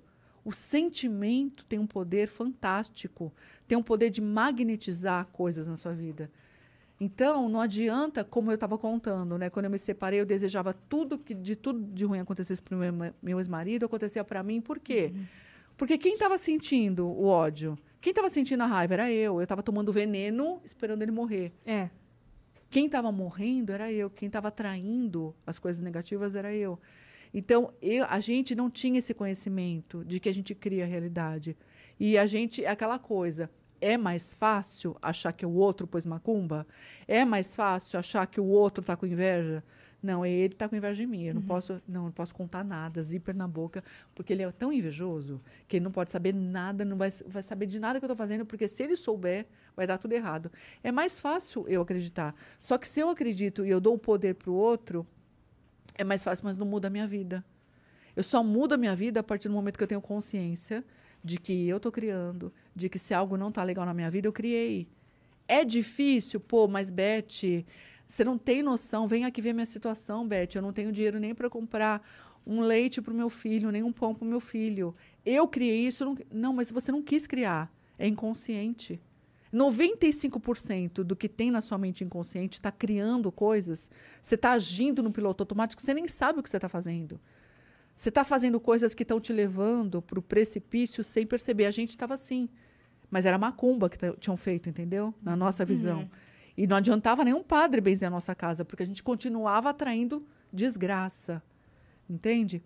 E a gente só, e só começou a mudar mesmo a vida da gente quando a, uma amiga da minha mãe, que era vizinha, que na época frequentava uma religião, tinha se curado do câncer E ela levou a minha mãe. E nessa religião, eu aprendi sobre gratidão. Essa pessoa me ensinou sobre gratidão. E ela ensinou que. Porque conversando comigo, ela falou para mim, Beth, é, você tem que parar de olhar para tudo que não está dando certo. Porque quanto mais você olha para tudo que não está dando certo, mais disso você cria. Agradece pela sua vida. E eu eu estava tão cega, tão cega, tão cega, que eu falei para ela, mas eu não tenho nada para agradecer. Nossa. Nada para agradecer. É difícil imaginar essa frase saindo da sua boca. É. Mas eu já falei. Pois é. é eu não é- tenho é tão nada para agradecer. Porque eu, naquela época, o meu pai tinha feito uma dívida Uhum. gigantesca impagável com a agiota. Não dava para pagar. Todo mundo disponível para o mercado de trabalho. Sua avó tinha falecido. Minha avó falecido. O meu avô estava com enfisema pulmonar. Meu avô fumava. Nossa, ele não parava de fumar, estava com enfisema pulmonar. Meu avô veio morar com a gente. Uhum. A casa, assim, você entrava na cozinha da minha casa, você não conseguia abrir a cortina de fumaça, assim, que ele fumava o dia inteiro, para você poder carro. enxergar meu avô. E não tinha como. Nossa. Não tinha como não. A gente, ele tinha que deixar ele fumar, ele emendava um cigarro no outro. Então, ele estava ele tava se suicidando pouco a pouco. Era muita coisa ruim acontecendo com a gente. E, a e aí eu falei: eu não tenho nada para agradecer. Nada. O meu pai é ameaçado de morte pelo agiota. O agiota vai matar meu pai. Porque meu pai não tem como pagar. Nem que a gente volte a trabalhar tudo, trabalhar um ano, a dívida é muito grande. A- o meu avô, a minha avó morreu. A minha mãe estava com depressão de cama. O meu avô tem enfisema pulmonar. O meu pai perde... não tem dinheiro. Eu tenho que agradecer o quê? Uhum. E a minha família está em pé de guerra ainda. A gente só não se matava. A única coisa boa é que a gente estava junto. Sim. Porque era muita briga, muita briga. Todo dia. Pé de guerra mesmo. E aí ela Volta falou, você. Aí ela, aí ela me, me fez acordar. Ela falou, Beth, é por isso que tá, vocês estão passando por tudo isso. Vocês são ingratos, você é ingrata. Olha, olha a sua vida. Você tem um teto para morar. Você não está morando debaixo da ponte, você tem um teto, você tem uma cama para dormir. Quando você deita, agradece o travesseiro, agradece o cobertor. Agradece que você tem uma família, você tem um pai, você tem uma mãe, você está viva. Você já agradeceu porque você está viva? Eu falei assim, ai, olha só, eu cheguei a pensar, não, eu prefiro estar morta. Aliás, eu peço para Deus me levar, porque eu não vejo a hora de dar área desse, desse planeta, porque eu não quero mais viver essa vida, eu não quero. Essa vida está muito pesada para mim, porque estava pesada. Mas aquilo, as palavras dela ficaram, porque foi um choque ouvir isso. Porque eu queria ouvir essa coitadinha mesmo. Eu tenho dó de você mesmo. Porque não adianta passar a mão na cabeça de quem está sofrendo assim. Você tem que mostrar para a pessoa como essa pessoa fez, mostrar o Sim. caminho. Sim. E esse agradecer as coisas simples é um exercício que até para começar é muito difícil. Para pessoa que não tem o hábito da gratidão, ela começar Muito a enxergar. difícil. É- não, mas essa- eu não, é muito mas eu, difícil. eu não, eu mesma, Cris, não enxergava. Eu fazia da boca para fora. Eu comecei a fazer porque eu falei, puxa, se não é por acaso que ela falou isso para mim, eu vou pelo menos experimentar, porque pelo menos eu sempre fui essa pessoa. Eu, era, eu sempre fui buscadora. Eu falei, tá, eu vou experimentar. Você então eu acordava, aí eu agradecia que o sol tá lá, agradeço o sol, mas era tudo da boca para fora. Ah, agradeço porque a cama, agradeço o travesseiro, agradece ó, ter uma, uma coberta. Aí, aí eu o interessante é que eu comecei a perceber as coisas que eu tinha que eu não percebia. Aí, antes eu reclamava. Nossa, eu falo tanto isso nos É. stories, Beth. Eu falo, faça. Só começa. É, escolhe- começa a fazer. Eu falo assim, ó, come... escolhe três coisas. Isso. Acorde e agradece três coisas que você pensar. No começo é difícil achar as três muito coisas. difícil. É. É. E daí eu só falo assim, tenta no dia seguinte acrescentar uma. Uma. Uma. Isso. Agradece aquelas três e mais uma que você conseguir. Vai aumentando uma por dia. Quando você vê, você já tá olhando tudo. Você, você agradece até por se atrasar. Quando você percebe, é? quando você faz isso, você muda o seu olhar Essa semana, a minha mãe e minha irmã estavam saindo pra resolver um negócio. E aí a minha irmã foi ligar o carro de manhã, tava faltando aquele combustível da frente, sabe? Que a Uhum. gente esquece de botar, né? Aí ela, putz, aí teve que sair e tal, não sei o que, não sei o que, não sei o que, enfim, se atrasaram. Resolvereram desmarcar o compra desmarcar pra outro dia. Aí eu liguei pra minha mãe, falei, caramba, vocês foram fazer, a gente se atrasou. Daí ela falou, mas vai saber do que que Deus tava livrando a gente. Então, graças Isso a. Deus. ga- Falei, cara, é isso, sabe? É- é- quando você entende, até pelo que dá errado, você agradece. Fala assim, obrigado, obrigado de que eu me atrasei, obrigado que eu Uhum. E não se, a cheguei. gente, e se a gente vê as histórias de, de tragédias, de avião que caiu, quantas pessoas se livraram, não estavam no avião no Sim. momento da queda, Sim. porque o sapato apertou, porque se machucou, porque Ah, pegou no muito 11 de trânsito. setembro, tem várias histórias assim. muitas, Tem muitas várias histórias assim. É. É. Então a gente não É. sabe, a gente tem que. O, o hábito de agradecer muda a sua vibração interna. E aí eu comecei a agradecer por tudo. Eu comecei a agradecer. Antes eu reclamava porque a máquina de lavar só centrifugava, ela não lavava. Aí eu comecei a agradecer, puxa, ela centrifuga, olha só, a roupa seca mais rápido no varal. Antes eu reclamava porque não tinha sabão em pó. Aí eu comecei a agradecer porque tinha sabão em pedra, tinha sabão, tinha algum sabão. Antes eu reclamava porque tinha louça para lavar. Aí eu agradecia porque tem louça porque a gente comeu, graças a Deus a gente comeu. Aí reclamava porque só tinha arroz com banana. Eu comecei a agradecer, graças a Deus tem arroz com banana. Então eu fui agradecendo e no começo essa gratidão era só da boca para fora, eu não sentia gratidão. Eu só estava fazendo exercício. E eu me surpreendi, porque chegou uma hora que eu comecei a sentir de verdade tanta gratidão que eu falei, meu Deus, como eu sou injusta. Eu comecei a pedir perdão para Deus por eu ter algo para pedir. Eu falei, não tenho nada para pedir, nada, eu só tenho que agradecer. Eu sou muito rica, eu sou abundante, eu tenho uma família, eu tenho vida, minha família tem saúde, está todo mundo aqui saudável, graças a Deus, mesmo com tanta dificuldade. E eu comecei a sentir tanta gratidão até pelo agiota, que antes eu pedia para Deus matar o agiota, tá? Já cheguei a pedir. Deus, leva esse agiota embora, por favor, Deus, leva ele embora, esse homem vai acabar com meu pai. Aí eu comecei, falei, puxa, eu vou agradecer o agiota. Senti gratidão de verdade, ele emprestou dinheiro pra gente. No momento que a gente tinha dinheiro para comprar comida, a gente comprou comida graças ao dinheiro dele. Eu, fa- eu comecei a enxergar e comecei a ter gratidão por ele. E aí, sabe o que aconteceu? Meu pai ganhou na loteria. Não acredito. Verdade. Não acredito. Meu pai ganhou na loteria. Meu pai, ele tinha o hábito de apostar. Nunca ganhou nada na vida. O meu avô, ele era um apostador nato. A gente vivia falando que ele só torrava o dinheiro da família. E o meu pai também. Só que o meu pai, nesse, quando eu mudei meu sentimento, quando eu passei a ter gratidão pelo meu pai, parei de criticar o meu pai. Comecei a agradecer a vida do meu pai, porque meu, a gente tava em- o dinheiro ele faz isso também. A gente a gente passa a olhar só o que não tem. E quanto mais você olha o que você não tem, menos você tem. Quanto mais você olha e agradece pela pelo grão de arroz que você tem. Por tudo. Ah, não tem garfo para comer, eu tô comendo com a mão. Eu tenho mão, graças a Deus, eu tenho mão para comer. Obrigado pela mão que eu tenho. Eu tenho mão, eu tenho dedo. Meu Deus eu tenho perna. Eu posso andar, eu posso me mexer. Tem gente que está preso numa cama que não pode se mexer. Coisas que eu não percebia. A, a consciência vai expandindo, você vai percebendo o que você não percebia. Eu fui percebendo tão, tanta coisa que, de verdade, eu não, eu me, comecei a me sentir tão abundante. Eu comecei a me sentir tão rica. O dinheiro não tinha vindo, não. Mas eu me sentia rica. E é isso, o sentimento da riqueza veio primeiro. E aí depois meu pai ganhou na loteria. Ele O sentimento da riqueza veio. A gente se sentia gratidão, me sentir transbordando, abundante, de verdade, abundante de saúde, abundante de paz, abundante de harmonia na família, abundante de vida. Era tanta coisa de uma casa. A gente tinha perdido tudo, menos a casa. A gente tinha casa, a gente tinha onde morar. Isso sua família sabia que você estava praticando? Sabia, sabia. E Eles ainda. botavam fé, não? Botavam. Não, meu pai mais ou menos. Meu pai, como porque aí a gente, eu comecei a fazer essa prática da gratidão e como a minha mãe foi para uma outra religião, minha mãe saiu da católica, foi para uma outra religião. Meu pai começou a falar que a gente estava traindo Jesus Cristo. E ele não entendia. Aí eu falava: "Não, papa, a gente não está traindo Jesus Cristo. Jesus é um grande mestre, sempre vai ser".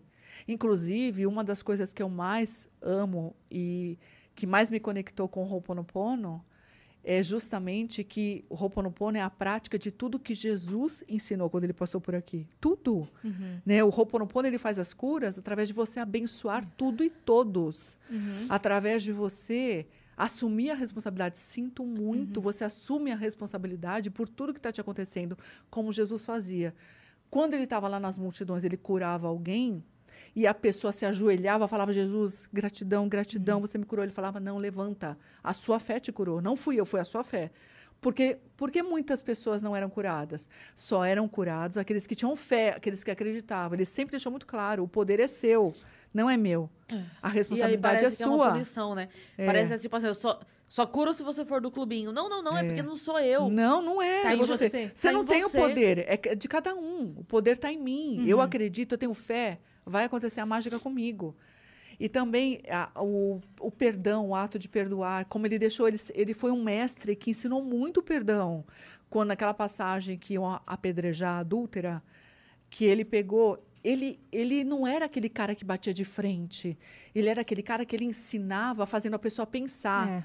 Ah, vocês querem apedrejar? Então tá, pode apedrejar. Mas atira a primeira pedra quem nunca pecou. Se tem al- alguém aqui que nunca errou, pode tacar. Ninguém tacava. Quem nunca errou na vida? Uhum. Então é isso. Ele, ele ensinava as pessoas a terem consciência. Então ele ensinou muito perdão. Né? Mestre, quantas vezes eu tenho que perdoar? Uhum. Ele Perdoa mantinha- 70 vezes, vezes 7. Perdoa sempre. Ele mantinha o, liv- o livre-arbítrio das pessoas, mas ele Isso. dava uma, Isso. uma lição de reflexão. É, ele foi um grande mestre, é Sim. até hoje. E tudo que a gente pratica no Ho'oponopono são os ensinamentos dele. Sim. É abençoar tudo e todos. Tudo Uhum. que você abençoa, te abençoa de volta. É você assumir a responsabilidade por tudo que te acontece. Pedir é você perdão. perdoar. Perdoar você. Perdoar você, inclusive. Não é só perdoar o outro. Sim. Porque muitas pessoas não se perdoam. Eu errei, eu quero me punir, eu quero me castigar, entendeu? Eu não quero, não vou me perdoar não. Eu sou culpada, minha família está nessa situação por minha causa. Só que essa culpa que você leva, se você não, se você não se perdoar, se você não limpar essa culpa, essa culpa vai te levar para o buraco. Você não vai mudar a sua vida. Porque o sentimento de culpa é muito pesado.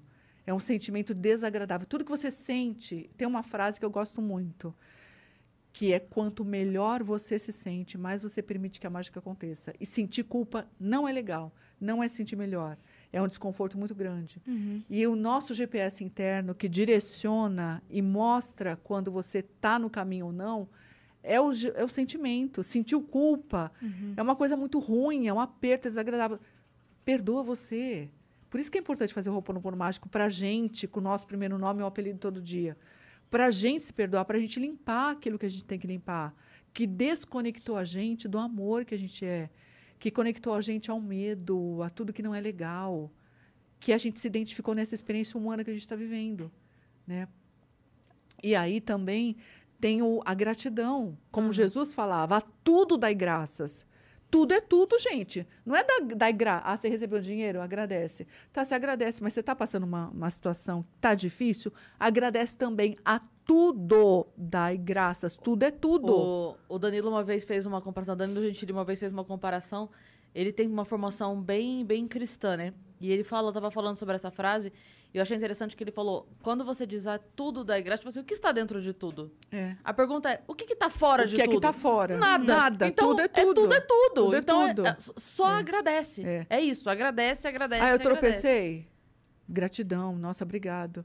Nossa, aquele cara me passou a perna, levei um golpe. Agradece. Não alimenta o ódio. Você vai alimentar um ódio dentro de você Sim. tomando veneno. Sim. Você vai atrair mais situações. Por quê? O que, que eu posso aprender com isso? Uhum. De repente, tem uma lição muito legal de você fazer uma escolha diferente, porque a nossa vida é resultado das escolhas que a gente faz a cada momento. Você escolhe até o pensamento que você vai ter. Você pode Sim. escolher ter um pensamento destrutivo, você pode escolher alimentar o ódio dele, você pode escolher alimentar a raiva de um ex-marido, você pode alimentar uma raiva daquela pessoa que está tendo mais sucesso de você, que você acredita que é sua concorrente, mas a concorrência não existe. Sim. Ou você pode criar em você um sentimento assim de, de falar, pô, torcer, pô, que legal. De mudar o seu olhar. A vida está me mostrando. Aí eu agi diferente. O cara Sim. fez isso comigo, eu nunca vou fazer igual. Que feio é ser assim.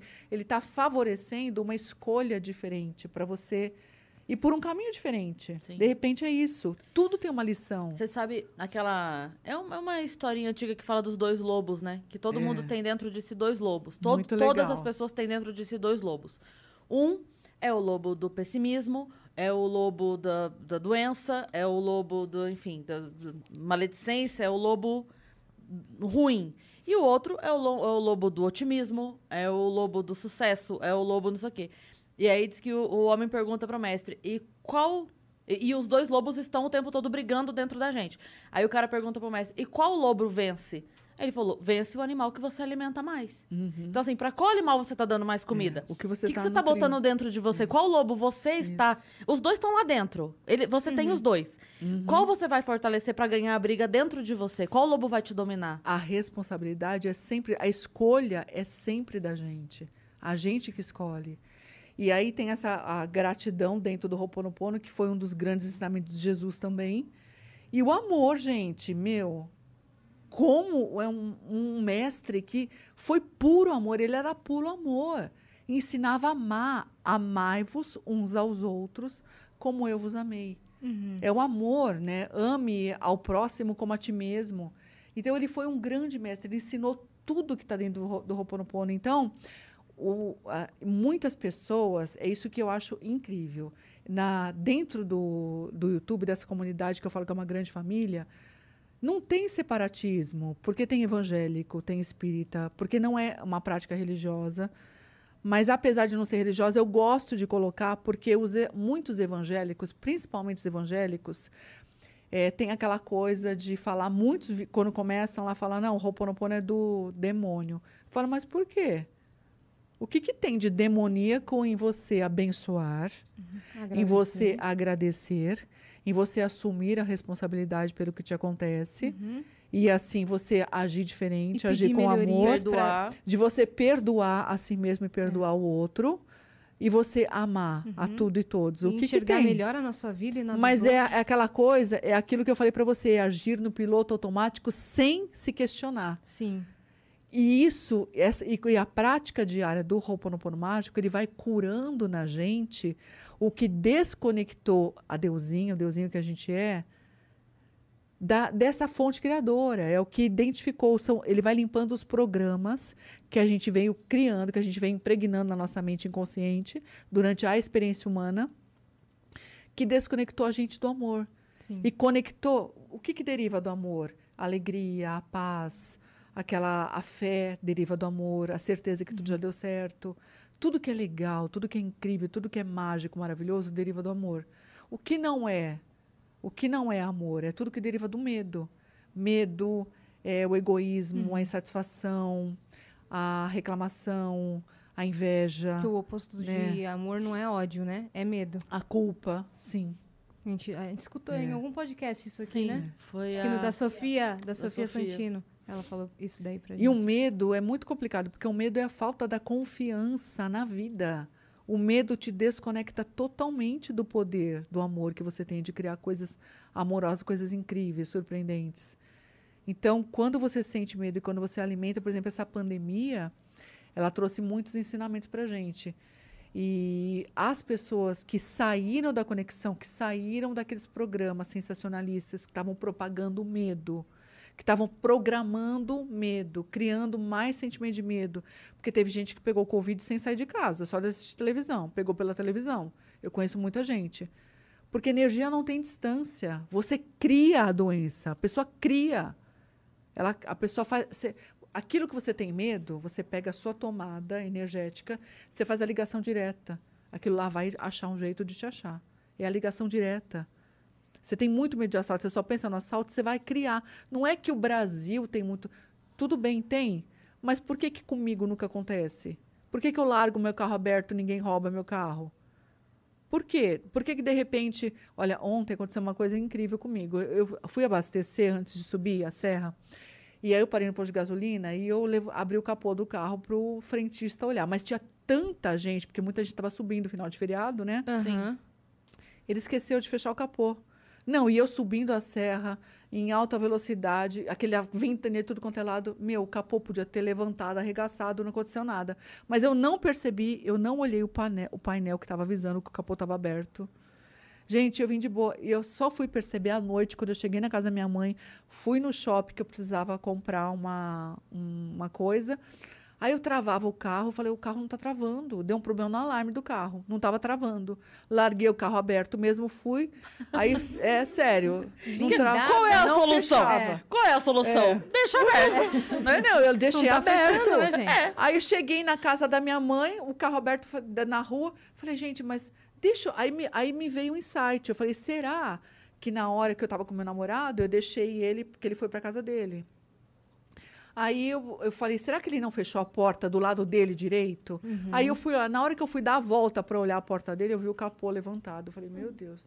E ele, não, e eu subi do. Levei quase três horas para chegar aqui e o capô E a ventania do a caramba. ventania, é, ventania, vindo vento de tudo quanto é lado. E o Eu falei, capô meu Deus blindado. do céu. Meu Deus. Então, essas coisas são coisas mágicas.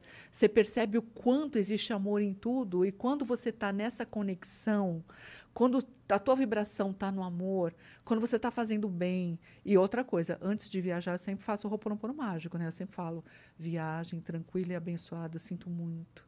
Por favor, me perdoa, sou grata, eu te amo. Eu já venho fazendo também. Uhum. E as coisas fluem, acontecem. É, é- é- sempre é suave, sempre é tranquilo.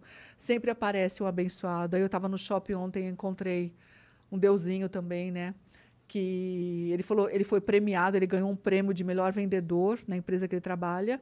E aí ele ganhou uma viagem para fazer um treinamento em Mato Grosso do Sul. E ele foi comprar uma camisa e ele estava lá na hora. Ele falou: Beth, me perdoa. É que eu assisto todos os seus vídeos, eu sou muito seu fã, por favor. Beth, por favor, posso tirar uma foto com você? Aí ele tirou umas dúvidas que ele tinha do Ho'oponopono, né? Que ele, eh, ele não sabia, porque o nome dele é João Kleber. Todo mundo chama ele, todo mundo chama ele de João, mas a família chama ele de Kleber. Ele falou, mas eu não me sinto Kleber, Beth, eu me sinto João, o que, que eu faço? Eu falei, o Ho'oponopono mágico, você tem que fazer com o nome que você se conecta. Se você é João Kleber, Maria Joaquina, você se conecta com a Joaquina, faz Joaquina. Se você tem um apelido, então o seu apelido, o seu nome é, é, é Cláudio, mas todo mundo te chama de Cacá, eu me conecto com Cacá. Pode fazer, Tipo, Cacá, Cris, é abençoado. mas Cris, Cris. Cris. Eu faço Beth, eu me conecto com Cris Beth. Paiva, né? Que todo mundo É. só chama de Cris Paiva. É, Você você tem que- parece você- seu nome... É, eu Seu falo nome que com- parece, composto. É, parece que É, Eu parece mesma posto. te chamo de Cris, Cris Paiva. Paiva. É, não sei, porque mas a gente tava até comentando isso outro dia no camarim de festival que a gente foi fazer, que no, no meio da comédia todo mundo se chama de nome e sobrenome. Nunca é o Luiz, é o Luiz França. Nunca é o Vitor, é o Vitor Sarro. É. Não, nunca é o Paulo, é o Paulo Vieira. É, a gente só Dias. chama assim. Olha, É que entre a gente tá, rola um Xanda, Arim e tal, mas de maneira geral, você tá do lado da pessoa. E você fala nome e Não, tô sobrenome. aqui com o Di Lopes. De Lopes. É, tô aqui com o de Lopes, que, que fala. e não tem nem outra pessoa que dois Paulo, porque aí você É? Não. tem que falar o Vieira, porque tem outro Não, Paulo. não tem outro né? Di. Di só tem o Lopes, É, mas a gente fala de Lopes. Lopes. Não tem outra Cris na comédia, Paulo mas Vieira. todo mundo fala Cris Paiva. É, engraçado isso, né? Interessante. É. saber disso. Mas. Olha lá, a Xanda comentando. É, você tá do lado, mas achou da Dias, eu falei, tô aqui. Da Dias. Só tem a É Xanda, uma. Xanda aqui. Só tem uma Xanda. Mas Só é a Dias, tá? É, Mas a é- Dias. Vamos... Você, tava, você parou cronologicamente na sua história quando seu pai ganhou na loteria. Isso. Pera um pouco, ela pediu pra, vol- pra gente lembrar A de contar da... Também tem um isso. relato. É. Tá tudo bem, a É, gente sim. faz esses parênteses A gente mesmo, vai tá abrindo, tudo mas certo. a gente Isso. vai achando tudo. Isso, pega os parentes, porque é, É. muito. Às vezes É uma história. viajada, eu me perco. Eu emendo uma coisa na outra. Fica à vontade, a gente pega aqui o seu, Então, a sua Yasmin, ponta solta. Aí, essa, essa senhora, essa deusinha, ela não tinha dinheiro para fazer a cirurgia que estava prejudicando e ela estava em casa. E ela já tinha recebido todos os nãos que você pode imaginar há anos tentando. E aí ela começou a fazer o Ho'oponopono mágico, né? Minha cirurgia realizada e abençoada. Eu sinto muito, por favor, me perdoa, sou grata, eu te amo. Minha cirurgia realizada e abençoada. Ela começou a fazer as práticas. Ela começou a mudar o sentimento dela. Ela começou a fazer a limpeza nela, que estava impedindo. Porque assim, por quê? O que estava de bloqueio para ela não conseguir fazer Ela algo que era tão que importante para ela? Algo dentro dela. E com o Ho'oponopono mágico, ela foi fazendo. E eu ensino a fazer direto ao ponto. O que, que você quer limpar? É legal, eu quero, eu quero realizar essa cirurgia. Então, cirurgia realizada e abençoada. Eu sinto muito. Por favor, me perdoa, sou grata, eu te amo. E a filha dela trabalhava em eventos, trabalhava num buffet. E aí, olha só, teve uma festa que foi feita, é uma festa, foi, foi um evento, e nesse evento, não sei porquê, foram alguns políticos, e dentre esses políticos foi um senador da República. E nessa, nessa festa que a filha dela estava trabalhando, é, o senador foi dar uma palestra, foi fazer um. Foi lá fazer um é, comício. Não sei, Sim. ele foi, ele, foi, ele foi falar alguma coisa. E ele falou: se tiver alguém aqui que precisa de algo, Ah, não. pode me pedir, porque eu vou ajudar você a realizar. Não, aí a menina estava lá trabalhando no evento. Ela falou: Meu Deus do céu, não. Ela, ela falou, ela, ela sentiu medo na hora. Ela falou: Eu posso ser demitida, minha chefe pode não gostar, mas a minha mãe, a minha mãe, meu Deus, a minha mãe. Ela levantou a mão e falou: Eu tenho, não é para mim. Ele falou: Por favor, vem aqui na frente. Ela falou: Olha, não é para mim, é a minha mãe. A minha mãe está há anos tentando fazer uma cirurgia, já tentou pela rede pública, ela está em casa, ela não pode trabalhar. É o sonho de vida da minha mãe, ela está impossibilitada, ela está de cama. Ele falou assim: olha, eu vou te dar meu cartão, segunda, porque era no fim de semana, fala com o meu assessor na segunda-feira, que a sua mãe vai fazer a cirurgia. Nossa. Aí ela pegou o cartão, mas falou: ah, imagina, esse homem falou isso aí na frente de todo mundo, Pra não vai me poder- atender coisa nenhuma, é coisa de político. Ela ligou para a mãe dela, contou a história, a mãe dela, a mãe dela falou assim: filha, não me dá esperança, filha, por favor. Ela falou: mamãe, eu não estou dando esperança, eu estou falando o que aconteceu. O que aconteceu foi uma coisa inacreditável. Eu vou ligar para o homem na segunda-feira. Pois ela ligou, o assessor já sabia, falou: não, o senador já falou de você. Aí encaminhou, pediu os exames, ela encaminhou os exames, ela fez cirurgia e ela está Nossa. ótima. Ela fez. Por isso que eu falo, como a mágica vai acontecer? Não sei. Qual é a probabilidade disso acontecer? Não é mágico. Hum, Isso daí foi incrível, gente. incrível. E histórias como essa tem aos montes, não é? A gente se emociona todo dia. É coisa que você fala, meu Deus do céu. É. É Você coisa tava muito falando mágica. aqui antes da gente entrar no ar que você não dá conta de ver todos os relatos. replicar Nem os de ler. relatos. Nem de ler. É, São milhares que chegam todos os dias. Uhum. Milhares. Eu gostaria de contar todos.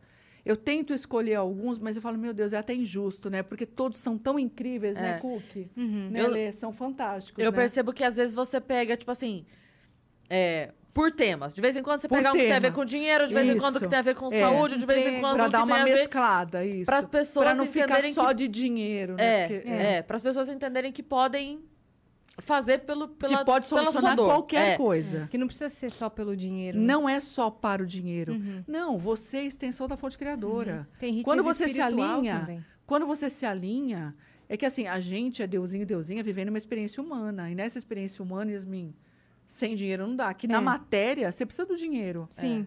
Outro dia eu estava andando de carro, né? Aí eu passei. Eu sempre gosto de levar o dinheiro comigo, sempre, para abençoar alguém no meio do caminho. É uma coisa que eu gosto de fazer, que eu me sinto muito feliz fazendo. É, eu me sinto realizada, eu, me- eu me emociono de verdade, que nem hoje, né, Cook? Foi uma coisa assim incrível. Tinha um rapaz, tinha um rapaz, ele estava numa rodinha. Se eu falei, meu Deus, esse um, um rapaz se equilibrando numa rodinha, fazendo malabarismo em cima de uma ro- a rodinha, estava equilibrado numa rodinha lá no alto, fazendo malabarismo. Aí ele jogou o chapéu, pegou o chapéu com o pé, voltou e começou a fazer um malabares com os, uns cones assim. Eu falei, meu Deus, como é que esse homem está conseguindo fazer isso para conseguir um dinheiro? Porque muita gente está disponível e as pessoas estão se virando. É. As pessoas estão assim pedindo. Eu falei, então eu sempre gosto de levar para abençoar. Só que eu não tinha, eu não tinha pegado assim. Eu, não- eu sempre gosto de dividir o dinheiro, né? E eu só tinha 200 reais na carteira. Mas eu falei, eu falei assim, meu, é que eu não consigo não.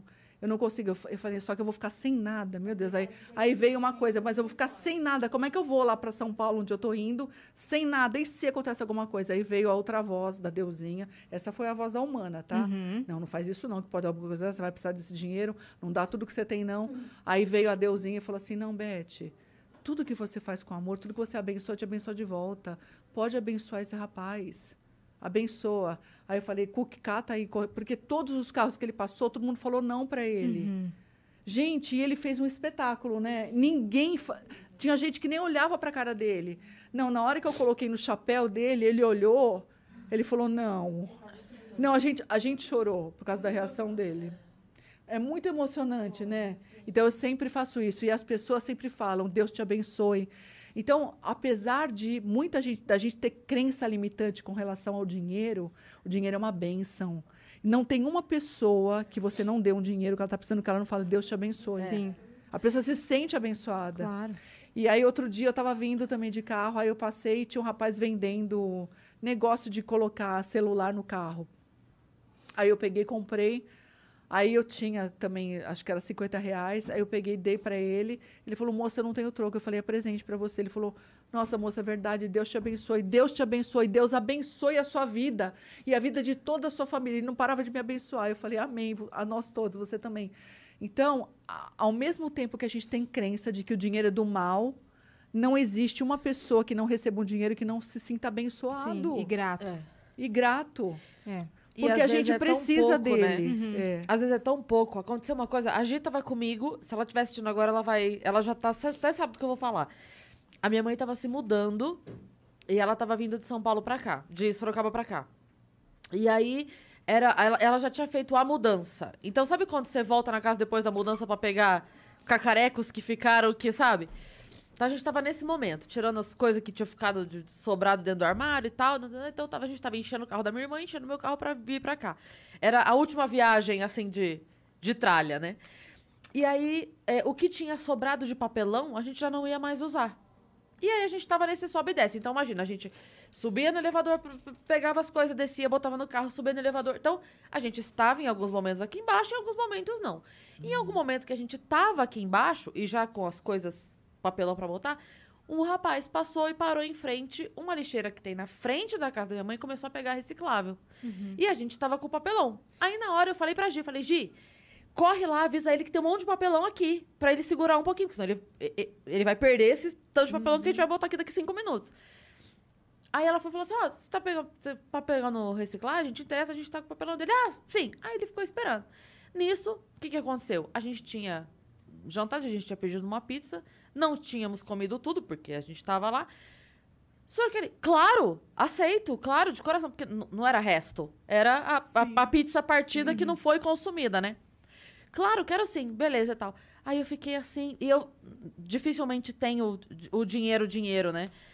Aí eu fui pra minha mãe e falei, mãe, sabe alguma coisa? Aí a minha mãe abriu a carteira rapidinho e falou, tenho 20 reais, me dá. Falei, me dá. Não importa. Peguei, fui lá, aí corri até a Gi, que ela tava ali fora, ela entregou. Esse homem começa a chorar. Esse homem desmonta na frente dela. Eu saí de casa pra conseguir alguma coisa pra minha filha comer. Eu vou sair agora e levar e passar a comprar um frango, alguma coisa pra levar pra casa.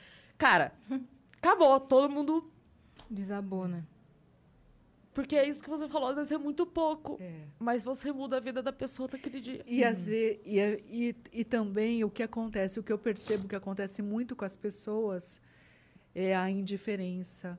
Porque, assim, por menor, por pouquinho que seja que você oferece, que você ajude, você pode ajudar com o pouco que você tem, não precisa ser muito. Só o fato de você olhar, de você falar, eu me importo com você, É. isso muda a vida da pessoa, porque muitas pessoas nem olham, Sim. É. não estão nem aí, Só de entendeu? você falar, poxa, hoje eu não tenho, boa sorte aí. É. E Isso nessa já é- experiência. já é olhar pra pessoa. É olhar para a pessoa. E nessa experiência humana, esse é o maior exercício. Tudo que você abençoa, te abençoa de volta. Tudo que você faz para o outro, você está fazendo para você. É. Não existe separação. A gente está tudo junto, misturado. Eu não sou a Beth, eu estou Beth. Você está Yasmin. Uhum. Você está a Cris. Sim. E nessa experiência, e é legal a gente pegar esse personagem e fazer o melhor. Aproveitar o melhor essa experiência para a gente evoluir no sentido do amor que a gente é. É. E quando a gente faz essa religação com o amor que a gente é, a mágica acontece. É. Uhum. E- Porque a essência da fonte criadora é amor. É a, a ela está o tempo todo, essa energia que permeia tudo, está o tempo todo soprando para a gente. Vai pelo amor. Sim. Não é pela dor, não. Vai pelo amor, que você não precisa ir pela dor. Você não precisa sofrer se você for pelo amor. Eu- Só pra concluir o que eu ia falar, que eu não tava conseguindo terminar a frase, eu ia dizer assim: o quanto esse homem, ao sair de casa, mentalizou que ia conseguir algo pra filha comer, Isso a aí. ponto de. Se a gente podia. com. Beth, a gente podia ter saído 20 minutos É, antes. é. O papelão ia estar ali. o Ele papelão ia saiu, estar ali. ele colocou essa intenção e a vida conectou com ela. É, Sim, então assim, mesmo. assim, é ó, o papelão ia estar lá? mesmo. É. Ia. Ele ia passar e ia pegar. Só deixar do papelão, ele ia ver, tudo bem. É. Não, foi na hora. Ele ali, eu numa dessa subida e descida. Porque tava sendo muito rápido. Eu não tava ficando lá, olhando a Olha, rua. Isso que você está falando é uma coisa que eu acredito 100%. Por exemplo, esse rapaz que eu abençoei hoje, ou qualquer pessoa que eu abençoei, ele mereceu. Porque qual a probabilidade de eu parar bem na hora que estava... Porque eu poderia ter aberto o farol e ter passado, eu não ia ver Sim. a apresentação dele. Ou você podia estar quatro carros, Né? cinco carros pra trás e não ter nem Sim, visto. Só que ele mexeu muito forte comigo. Porque é assim, eu abençoo... É aquilo... Porque não, não dá, porque hoje, em cada semáforo que você para, tem alguém pedindo. Sim. Eu não consigo abençoar todos, ainda não consigo. Mas assim, eu vou pelo coração. E tem pessoas que você sente. Então, aquela, e ele eu senti muito forte. Tanto é que o semáforo, a hora que eu vi ele passando em todos os carros, todo mundo falando não, o meu coração tava. Eu falei, Cook do céu, me ajuda a catar a bolsa, vamos pegar, eu vou pegar esses 200 reais mesmo. Uhum. Não tem importância. Uhum. E, eu, e foi uma coisa incrível, né, Cook? É, ele não era brasileiro, porque tá vendo muita gente da Venezuela, né? Sim. Com a situação que tá a Venezuela. Sim. Então tem muito venezuelano aqui, Refugiados e muito refugiado, muito. É. Caramba, É, cara. verdade. É, então, mas é, É. muito doido pensar isso, que quando a gente vibra, né? emana Ele essa- saiu celebrando assim, fazendo assim pro céu. Ele saiu assim, ó. Nossa, eu fiquei emocionada de verdade. Foi uma coisa mágica. Falei, meu Deus. Quando a gente emana nessa certa frequência, a vida coloca mesmo as coisas no caminho. Tem um, um relato que é menos forte do que vocês contaram, mas é foi surpreendente pra mim. Eu moro na Zona Norte, né? Nascida e criada a vida toda. E uma vez eu tinha que fazer um pagamento, tava na, na faculdade. E a gente estava numa época bem apertada de grana. Minha faculdade era pública e tal, então tinha aquele passe livre do metrô que dava direito a uma certa quantidade de metrô e ônibus por dia. E eu já tinha gasto naquele dia. Eu tinha que reali- realizar um pagamento na Zona Sul, que era bem longe da minha casa, e eu fui com dinheiro bem contado na carteira. Quando eu cheguei para realizar esse pagamento, era mais caro do que eu, do que eu pensava. Ia gastar todo o dinheiro que eu tinha que eu tinha separado, mais o dinheiro do metrô e do ônibus da volta, porque eu já tinha gastado meu passe livre. Só que eu tive que não ia perder a viagem, né? Realizei o pagamento. E eu não tinha dinheiro para voltar. De ônibus e de metrô. Eu não tinha o dinheiro para voltar. Falei, o que, que, que eu vou fazer? Se eu ligar pro meu pai, como é que ele vai sair da loja que ele tá trabalhando e me buscar na Zona Sul? Não existe isso, sabe? Tô na faculdade, porque eu comecei a pensar, pensar, caminhando assim pro ponto de ônibus, pensando que eu ia pedir pro cobrador me ajudar, sabe? Um cara perguntou pra mim, andando, um cara perguntou pra mim, moça, você sabe se tal ônibus passa em, em tal lugar? Aí eu falei, cara, eu vou pegar esse mesmo ônibus, mas deixa eu te contar uma coisa. Expliquei pra ele o acontecido, ele, cara, eu pago pra você a passagem. E ele não só. tinha nada quase, mas ele tinha um pouquinho a mais. Ele falou, cara, eu pago pra você a passagem. E se você precisar ir pro metrô, eu pago sua passagem de metrô. Do nada. Num, qual que é a probabilidade Sim. de um cara Sim. me abordar na rua do nadão? Não é do nada, É. você sabe, É. né? Você estava Sim. vibrando nisso Exato. e foi, você foi um imã e se conectou com alguém que podia Sim. te ajudar e, E te no ajudou. momento certo, exato. Sim. E ele me Ele ajudou. podia ter perguntado isso pra qualquer outra qualquer pessoa. outra É. pessoa. Ele podia ter falado, o que, que ela vai saber? Eu pergunto no barzinho, É. eu pergunto na padaria, eu vejo pergunto... a placa. Não, ele me abordou do nada. É. Mas por esses acontecimentos, você consegue perceber que tudo está conectado? Que Uhum. de alguma forma ele não sabe por quê, mas ele foi atraído por você. Sim.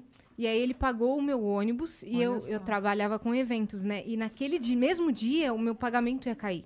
Só que não tinha caído ainda. Eu abri o aplicativo, não tinha caído. Quando eu cheguei no metrô e abri o celular, caiu o, aplica caiu o pagamento.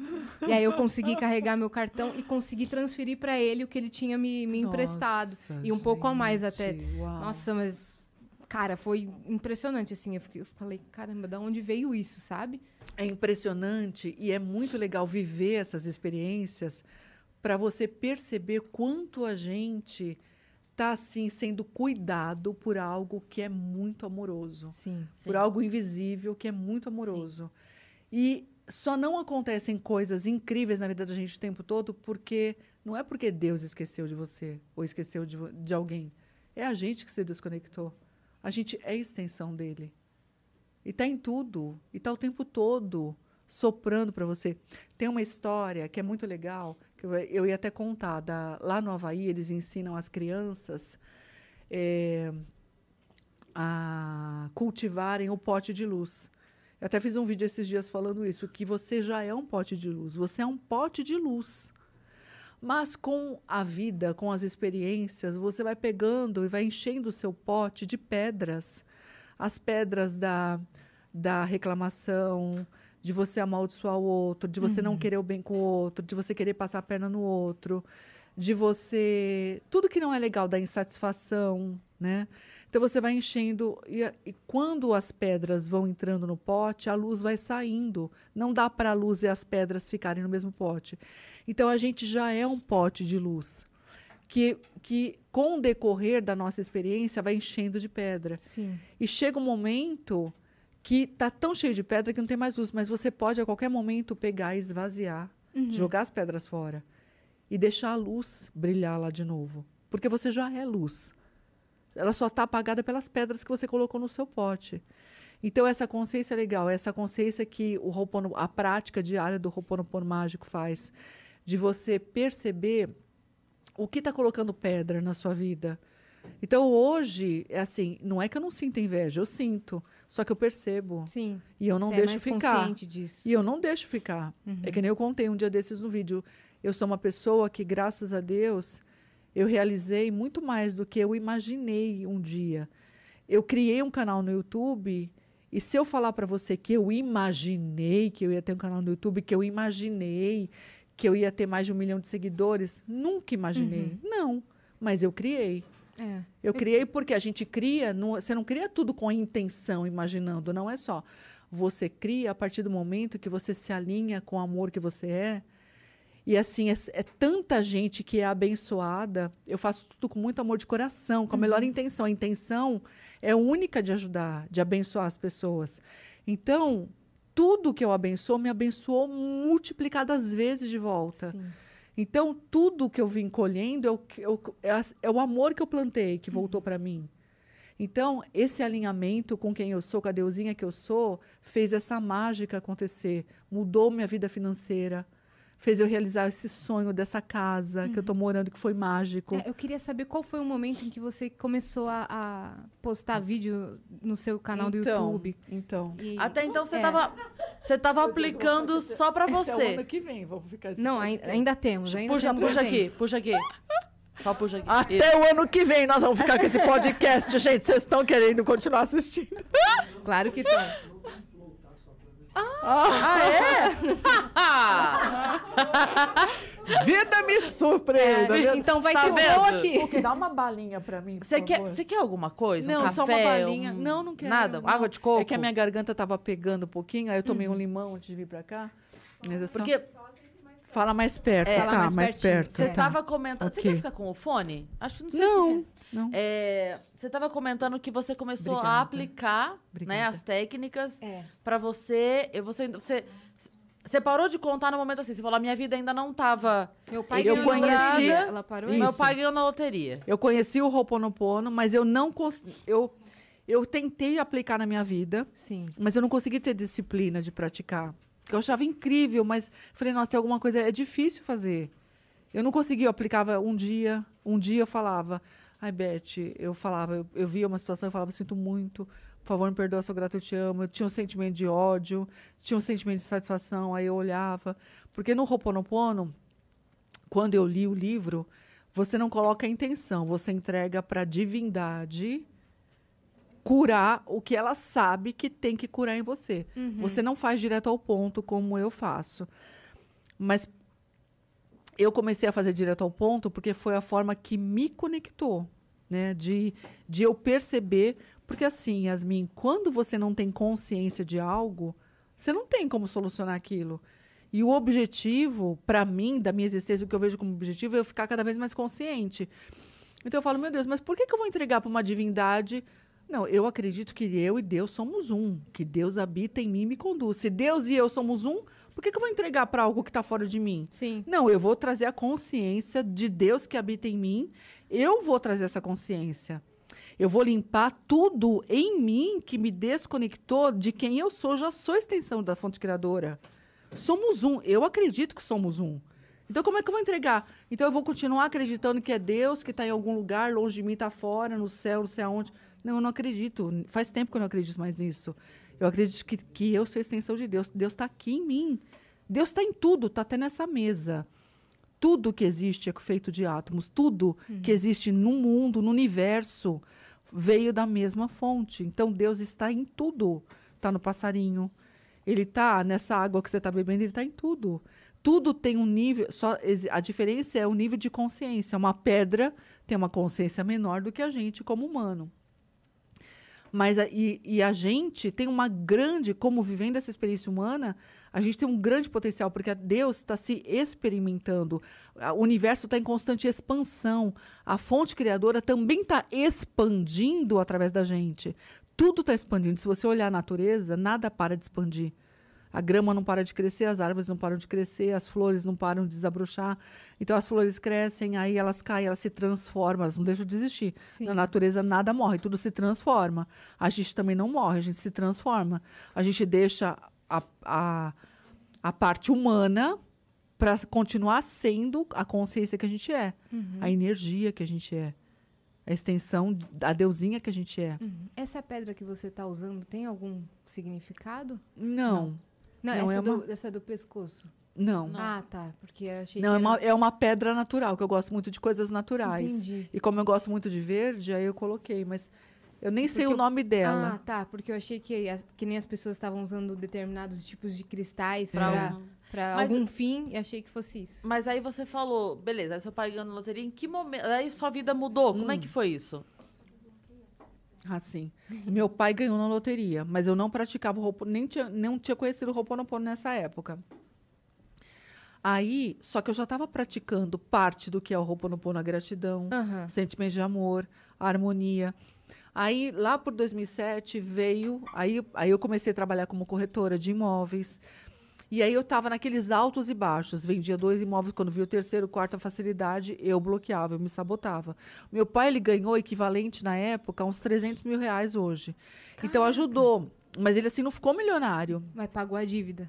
pagou a dívida, ele comprou um carro, depois ele comprou um terreno onde ele construiu a casa que a minha mãe mora hoje, que é uma casa melhor, eles mudaram de casa. Deu para fazer muitas coisas legais com esse dinheiro, né, que ele ganhou. E aí ele continuou, tal, depois eu fui, continuei ajudando eles, porque meu pai tinha muita crença limitante, muito, ele reclamava muito. Ele tinha um lado muito genial, mas ele tinha um lado meio pesado, né, Cookie? Mas assim, é, o exercício também, é, que foi meu exercício, é de não olhar, porque cada um está num processo evolutivo, né? Então eu, eu, eu parei de olhar essas coisas que eu não gostava no meu pai, que foi isso que mudou meu sentimento, porque tinha muita coisa nele que eu não gostava, que eu não admirava. Eu parei de olhar o que eu não admirava e passei a olhar a vida que ele me deu, o pai bom que ele era, quanto ele me ensinava, o quanto ele dedicava de tempo para me ajudar a fazer lição de casa, porque minha mãe era espanhola, ela não conhecia direito o idioma, ela tinha dificuldade. Uhum. E meu pai que fazia isso, eu sou a filha mais velha. Então eu comecei a perceber coisas nele também que eu não percebia. Eu mudei muito com relação a ele. Tanto que, assim, a minha mãe sempre falava eh, que eu era a única filha, que tudo que eu queria que. O que ela queria que meu pai fizesse, se ela pedia, ele não fazia, mas se eu pedia, ele fazia. Ele tinha muito respeito, muita admiração. E é aquilo, né? Aquilo que você sente pelo outro, você, você eh, atrai o mesmo sentimento do outro com relação a você. Quando você fica falando mal dele, ele pode estar na China, ele não sabe que você está falando mal dele, mas a energia não tem distância, ele vai sentir. Ele vai sentir o desconforto com relação a você. Ele vai querer ter distância com relação a você. Numa oportunidade que ele tiver, ele vai te dar uma rasteira. Ele não sabe que você tem. Ele não sabe que você fala mal nas costas dele. Ele não sabe, ele não viu, mas ele sente alguma coisa que não é legal com relação a você.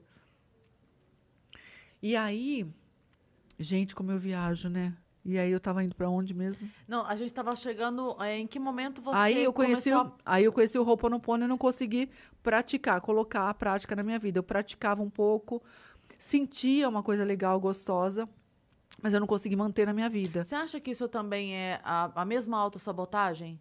Você acha que. Sabe esse, esse lance, tipo assim, ah, você vendia, vendia, quando chegava. Quando você tá indo pra coisa boa, você se cortava porque. Eu não mereço, é muito pra mim. Não, é muito fácil. Mas você acha que mesmo nessa prática, é, quando a pessoa começa a fazer esse. Sabe, aquele momento. quando que- começa a fazer o Ho'oponopono É. mágico? É, sabe? Que tipo assim, chega no terceiro dia, dá uma preguiça, chega no terceiro dia. É difícil a pessoa engatar. Você acha que isso também tem um pouco de, Então, de autossabotagem? Ou é só falta de hábito? Tem autossabotagem, sim, porque as crenças, eu acho que tem crença que é muito persistente e tem coisa lá que não quer sair, que está muito enraizada, né? E como você já vai fazendo a prática e você sabe que a prática vai limpar, então tem coisas, não tem aquela pessoa que ela já está vivendo aquela vida, a vida não tá legal, mas a, ela já está conformada, é a vida que ela conhece, né? Tem gente que é assim, é a zona de conforto, tem gente que não quer. Tanto é que nos vídeos a Angela até falava, Beth, não, não fala que você vai dar exercício para mudar exercício, porque a pessoa não quer fazer exercício nenhum, ninguém quer ter trabalho, ela quer a coisa mágica que faz assim e muda tudo sem a pessoa fazer nada. As pessoas não querem ter trabalho. Então a pessoa fala, eu não tenho tempo para fazer as 108 repetições. Mas olha, eu vou te falar. Se eu queria ser a mulher invisível para ir na casa da pessoa que fala isso, eu quero ver como é que ela o que, que ela faz no dia dela, as 24 horas do dia dela. Quanto tempo ela gasta na internet vendo a vida dos outros? Quanto tempo ela gasta lá vendo na televisão coisas que só estão contaminando a mente dela? Notícia ruim, filme de tragédia, coisa que não é legal. Quanto tempo ela passa falando mal dos outros? E ela não pode fazer 108 repetições, tá? Isso aqui é chato. Nossa, eu canso só de pensar. Vai levar o quê? 5, 10 minutos? Só que isso comigo aconteceu logo que eu comecei a fazer a prática, porque assim, eu conheci o Ho'oponopono e aí depois chegou um tempo que ele sumiu da minha vida, porque eu parei de praticar. Mas como eu estava estudando outras coisas, um dia, num curso que eu fui, eu vi um japamala numa lojinha que tinha lá num curso de prosperidade, eu vi.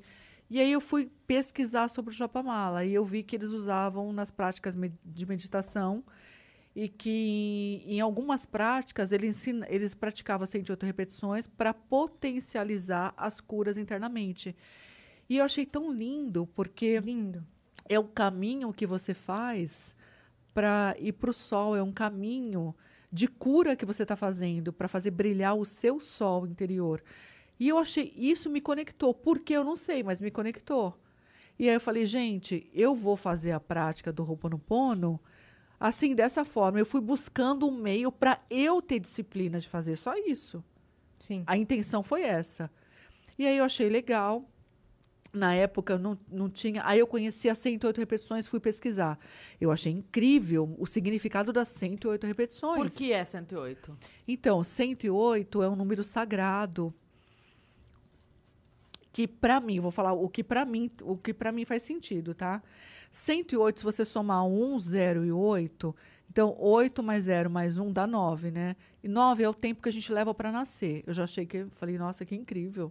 9, né? 9 é o tempo de gestação. E aí, é, aí se você pega e te- também tem uma questão com. Aí, aí eu olhando o número 1, o 0 e o 8, eu vi no número 1 o indivíduo, que é como se fosse eu, o ser humano, o indivíduo, que é onde tudo começa. Aí no zero, eu vi no zero o símbolo do infinito. Dentro do zero, no vazio do zero, eu consigo ver é, assim, onde o ponto onde nada começa e o vazio que tudo permeia. Aquilo que é vazio que não é vazio, Deus que está em tudo, nesse zero, né? E no oito, o oito deitado para mim é o símbolo do infinito, que conecta tudo, as infinitas possibilidades de você realizar tudo. E aí, se você pega é, o 108, né? O 108 é resultado também de 9 vezes 12. E aí eu comecei a relacionar, a ver que Jesus teve 12 discípulos. É, o relógio tem 12, marca 12 horas lá, né? Tá? São 12, é, do 1 até o 12. Um ano tem 12 meses. E aí comecei a ver essa conexão do 9, que é um número importante, que a gente leva 9 meses para nascer, e o 12, essa conexão com o 12. E tem muita, se você der um Google, tem muita coisa falando sobre o 108. A Mas o- numerologia deve... Mas o que fez sentido para mim, e também, assim, dentro do, dos países do Oriente, eles falam sobre a contagem também para o sol, tem muitas coisas. Mas, assim, para mim, de verdade, isso não me chamou atenção. O que me chamou atenção foi o 9, que é o, o tempo que a gente leva para nascer. Tanto é que dentro de algumas. E como eu cresci dentro da católica, Uhum. eu vi muitas práticas de novena, de você fazer orações por Sim. nove dias. Sim. E dava muito resultado, aconteceram muitos milagres. Sim, Então, nove é algo poderoso. É o encerramento de um ciclo também, né? É encerramento de um ciclo para início de um novo ciclo. Uhum. Mas, assim, olhando o número 1, o 0 e o 8, para mim, o 1 é o princípio de tudo. É o primeiro passo que você dá. E, ao mesmo tempo, é a pessoa. O 1, para mim, eu vejo um ser humano aqui. Uhum. A gente vivendo essa experiência humana. Então, é o ser humano em união com Deus, que é o zero, que está em tudo, né? que permeia tudo. E o oito, que leva, que faz você eh, se conectar com as infinitas possibilidades de criar, de viver qualquer coisa. Para mim, veio para mim forte isso. Sim. Uhum. Do in- princípio de tudo, o primeiro passo, que você sempre tem que dar o primeiro passo. É o um, é o princípio de tudo. Eu, eu dou o primeiro passo, tudo começa em mim. Eu em conexão com o zero, que é Deus. Né? Que é o vácuo quântico, que é essa coisa de. Tanto é que eu não gosto de colocar É, quando eu coloco data, eu não gosto de colocar 01. Né? A partir do momento que eu tive esse conhecimento, nunca mais eu coloquei 01, 09. Eu coloco o número 1 até em datas, né? 1 de dezembro, 1. Não coloco 01, porque é, o zero à esquerda é nada. Uhum. Mas para mim o zero representa é uma simbologia, mas representa Deus. O vácuo, tudo, tudo, entende? Não existe um começo e não existe um fim. Não existe o zero é a, a a esfera, não tem um ponto que começa e termina. Porque a gente nem sabe como tudo começou, né? Mesmo Sim. por mais que você tente pesquisar, tudo mais não tem, a gente não vai ter todas as respostas. Mas é importante a gente fazer aquilo que faz sentido pra gente. Então, para mim, isso fez sentido. Uhum. Essa, o- você dá o primeiro passo, o ser humano que eu estou vivendo agora, em conexão com Deus, realizando as infinitas possibilidades, Legal. manifestando o potencial de realizar qualquer coisa, infinitamente. E aí, é, você foi pesquisar e aí foi a hora que você começou a entender um pouco melhor, é isso? você E aí eu começou- vi que muitos, e aí eu percebi que o japamala, tudo que você pratica no japamala te mantém concentrada, mantém assim conectada, não não deixa você dispersar. E eu comecei a fazer a experiência de praticar no japamala de 108 contas, né? Já que muitos praticavam assim, faziam as repetições na meditação assim, eu comecei a fazer o Ho'oponopono assim. E aí eu me, me sentia conectada, aí eu comecei a fazer. Eu percebia um sentimento que não era legal, e eu começava a fazer. Mas aí eu comecei a sentir que eu me conectava muito mais quando eu falava o meu nome. Aí eu comecei a falar Beth. Beth, eu sinto muito. Por favor, me perdoa, sou grata, eu te amo. Depois de um tempo fazendo, aí eu li um livro que eu achei fantástico, que chama Segredos de Modo Antigo de Rezar, que é escrito pelo Greg Braden, que escreveu Matriz Divina também. Ele é um cara que é um cientista, ele um cientista que viajou o mundo e ele descobriu nos segredos que ele conta no segredo de modo antigo de rezar que tudo que você abençoa muda a sua vida. Quando você abençoa algo, você muda o seu olhar perante a vida, né? Você passa a ver uma vida bela, você passa a ver beleza em tudo. Ele conta até uma passagem da Madre Teresa de Calcutá, que vivia no meio do lixo lá na Índia, e ela conseguia ver uma flor no meio do lixo, ela conseguia enxergar beleza onde qualquer ser humano não conseguia ver nada de belo. Sim. E ela tinha esse olhar, né? É um treinamento que você faz quando você abençoa tudo de enxergar a beleza na vida.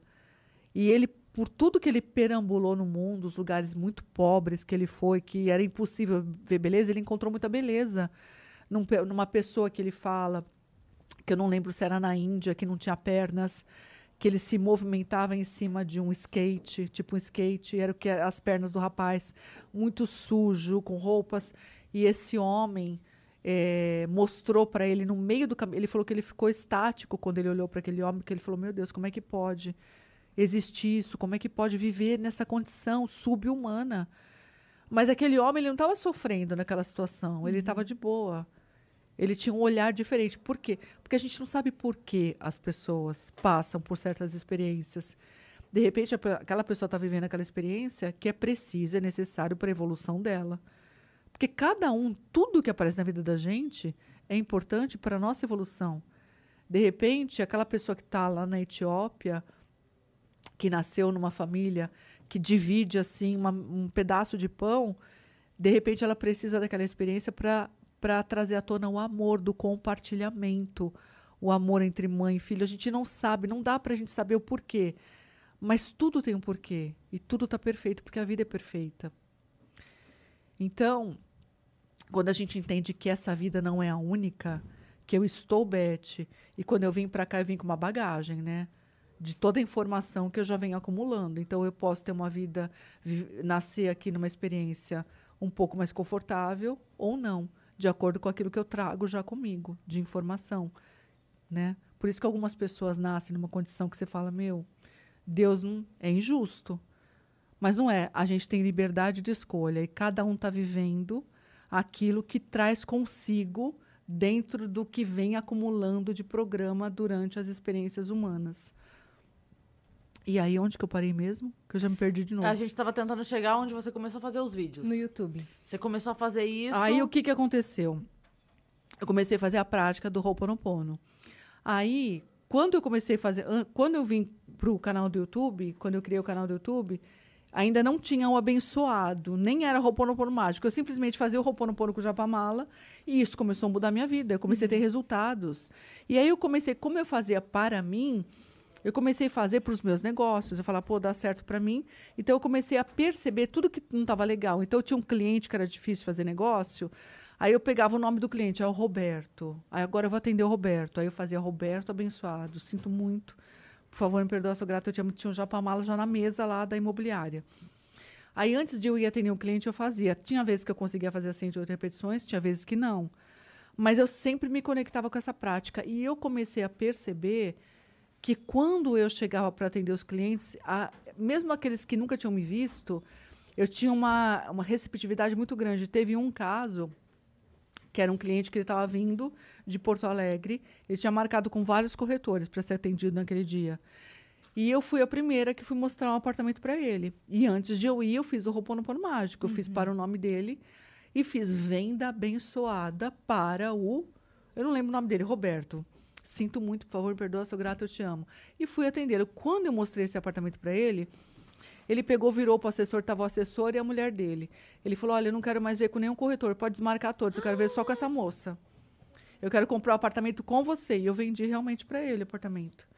Então as coisas começaram a mudar na minha vida. E aquilo que tinha de limitação, que eu só fazia duas vendas, comecei a fazer três, quatro, cinco, seis. E aí eu comecei a, a ter uma habilidade, conforme eu fui limpando meus programas sabotadores, limpando as minhas crenças de não merecimento, de dinheiro que vem fácil, vai fácil, de que a vida é luta, de que tem que lutar muito, tinha que ser difícil para mim. Eu era uma guerreira. Eu fazia negócio. Todo mês eu fazia negócio, mas era uma guerra. Era uma luta para confirmar os meus programas. Sim. E aí eu comecei a limpar tudo isso e as coisas começaram a ficar mais fáceis. E eu comecei a atrair muitos clientes abençoados. Teve uma cliente que era uma, eu lembro que era uma empresária, que ela era inacessível. E aí um dia, fazendo a prática do Ho'oponopono, tal que eu fazia para mim todos os dias, fazia para as minhas vendas realizadas e abençoadas, sinto muito. Por favor, me perdoa, sou grata. Isso aí eu fazia sempre. Eu criei, eu criei o hábito, a prática no Japamala fez com que eu criasse uma disciplina que eu não tinha. Eu não consigo ficar um dia sem fazer. Eu não consigo. Isso aqui eu faço há anos. Uhum, eu não consigo. dias. E a concentração Sim. ele me mantém aqui, ó. Eu não preciso ficar. me- Às vezes a minha mente div- divaga, mas eu vou, volto, continuo aqui fazendo a prática. E é uma coisa impressionante. Às vezes até eu disperso, mas o subconsciente está limpando. Não tem problema que eu vou, depois eu volto. Então ele manteve para mim a disciplina da prática. E aí eu comecei a fazer para tudo, para os negócios, para os clientes, para as vendas realizadas e abençoadas. E eu comecei a vender para o dinheiro abençoado, né? Para minha atividade próspera e abençoada, meus negócios prósperos e abençoados. Comecei a limpar a crença do dinheiro, que eu tinha muita crença limitante do dinheiro. Comecei a abençoar o dinheiro, o dinheiro abençoado. E aí eu fazia essa prática e eu ensinava para todo mundo que eu conhecia. E eu participava de um grupo de negócios, era um grupo que tinha uns, eh, 50 empresários de segmentos diferentes. Era um grupo onde a gente fazia trocas. BNI é o nome do grupo, que é muito famoso nos Estados Unidos. Eu participava de um BNI aqui, Aham. eh, em Santo André. E nesse grupo de BNI, teve uma época no Brasil que teve uma crise violenta, que muita empresa quebrou, muita, muita, muita, uma crise. Eu não sei se foi em 2017, teve uma crise, ou 2016, eu acho que foi em 2016. Só que eu estava bombando de vender. Para mim não tinha crise. Eu estava vendendo imóveis de um milhão, de dois milhões. Vendi negócio de 5 milhões. Eu estava vendendo muito. Para mim não tinha crise. Uhum. E aí a gente compartilhava os negócios que a gente fazia. Aí teve uma moça lá que falou, Beth, ela trabalhava com recursos humanos, ela falou, Beth, por favor, tem alguma coisa diferente de você? Por que que para você não tem crise? O que que você faz que para você não tem crise? Parece que você vive no outro planeta. Você pode me ensinar o que você faz? Eu falei, olha, eu, tá, eu vou te ensinar, eu faço Ho'oponopono. Eu não falava que era mágico, eu falava que era Ho'oponopono. Até quando eu comecei a divulgar, era Ho'oponopono, para mim era Ho'oponopono. Mas não era mais o Ho'oponopono original, porque eu tinha mudado muito ele. Uhum, Você fez o que funcionava pra você. Tanto é que eu fui massacrada quando eu fui compartilhar esse Ho'oponopono, que aí eu mudei, aí eu coloquei o mágico Porque eu fui massacrada, massacrada até hoje. Não, só que hoje, como é como hoje são milhões de casos, Sim. então contra fato não dá para falar que isso aqui não funciona, Sim. porque são milhões, não são nem milhares, são milhões. É algo incrível, é mágico de verdade esse jeito de fazer, transforma de verdade. Mas naquele começo. Mas no começo, gente, eu, eu quase desisti. Eu falei, gente, eu- tanto que eu demorei. Eu comecei a compartilhar os vídeos, mas eu demorei para ensinar. Porque era muito diferente. Eu falei, ah, não quero, porque eu não quero ser massacrada, vão fazer eu perder a vontade. E eu acho tão legal, eu só queria ir lá compartilhar algo para Uhum. A sua ajudar, ajudar, só queria ajudar. Aí eu peguei e no, gru E aí no você grupo pra ela. ensinei para ela. Ela começou a praticar. Ela falou: "Você acredita que eu tenho um japamala largado lá em casa que eu peguei numa loja, não sei quantos anos?" Nossa. Pois ela pegou esse japamala e começou a fazer. Eu falei: olha, faz assim, Fabi, faz desse jeito.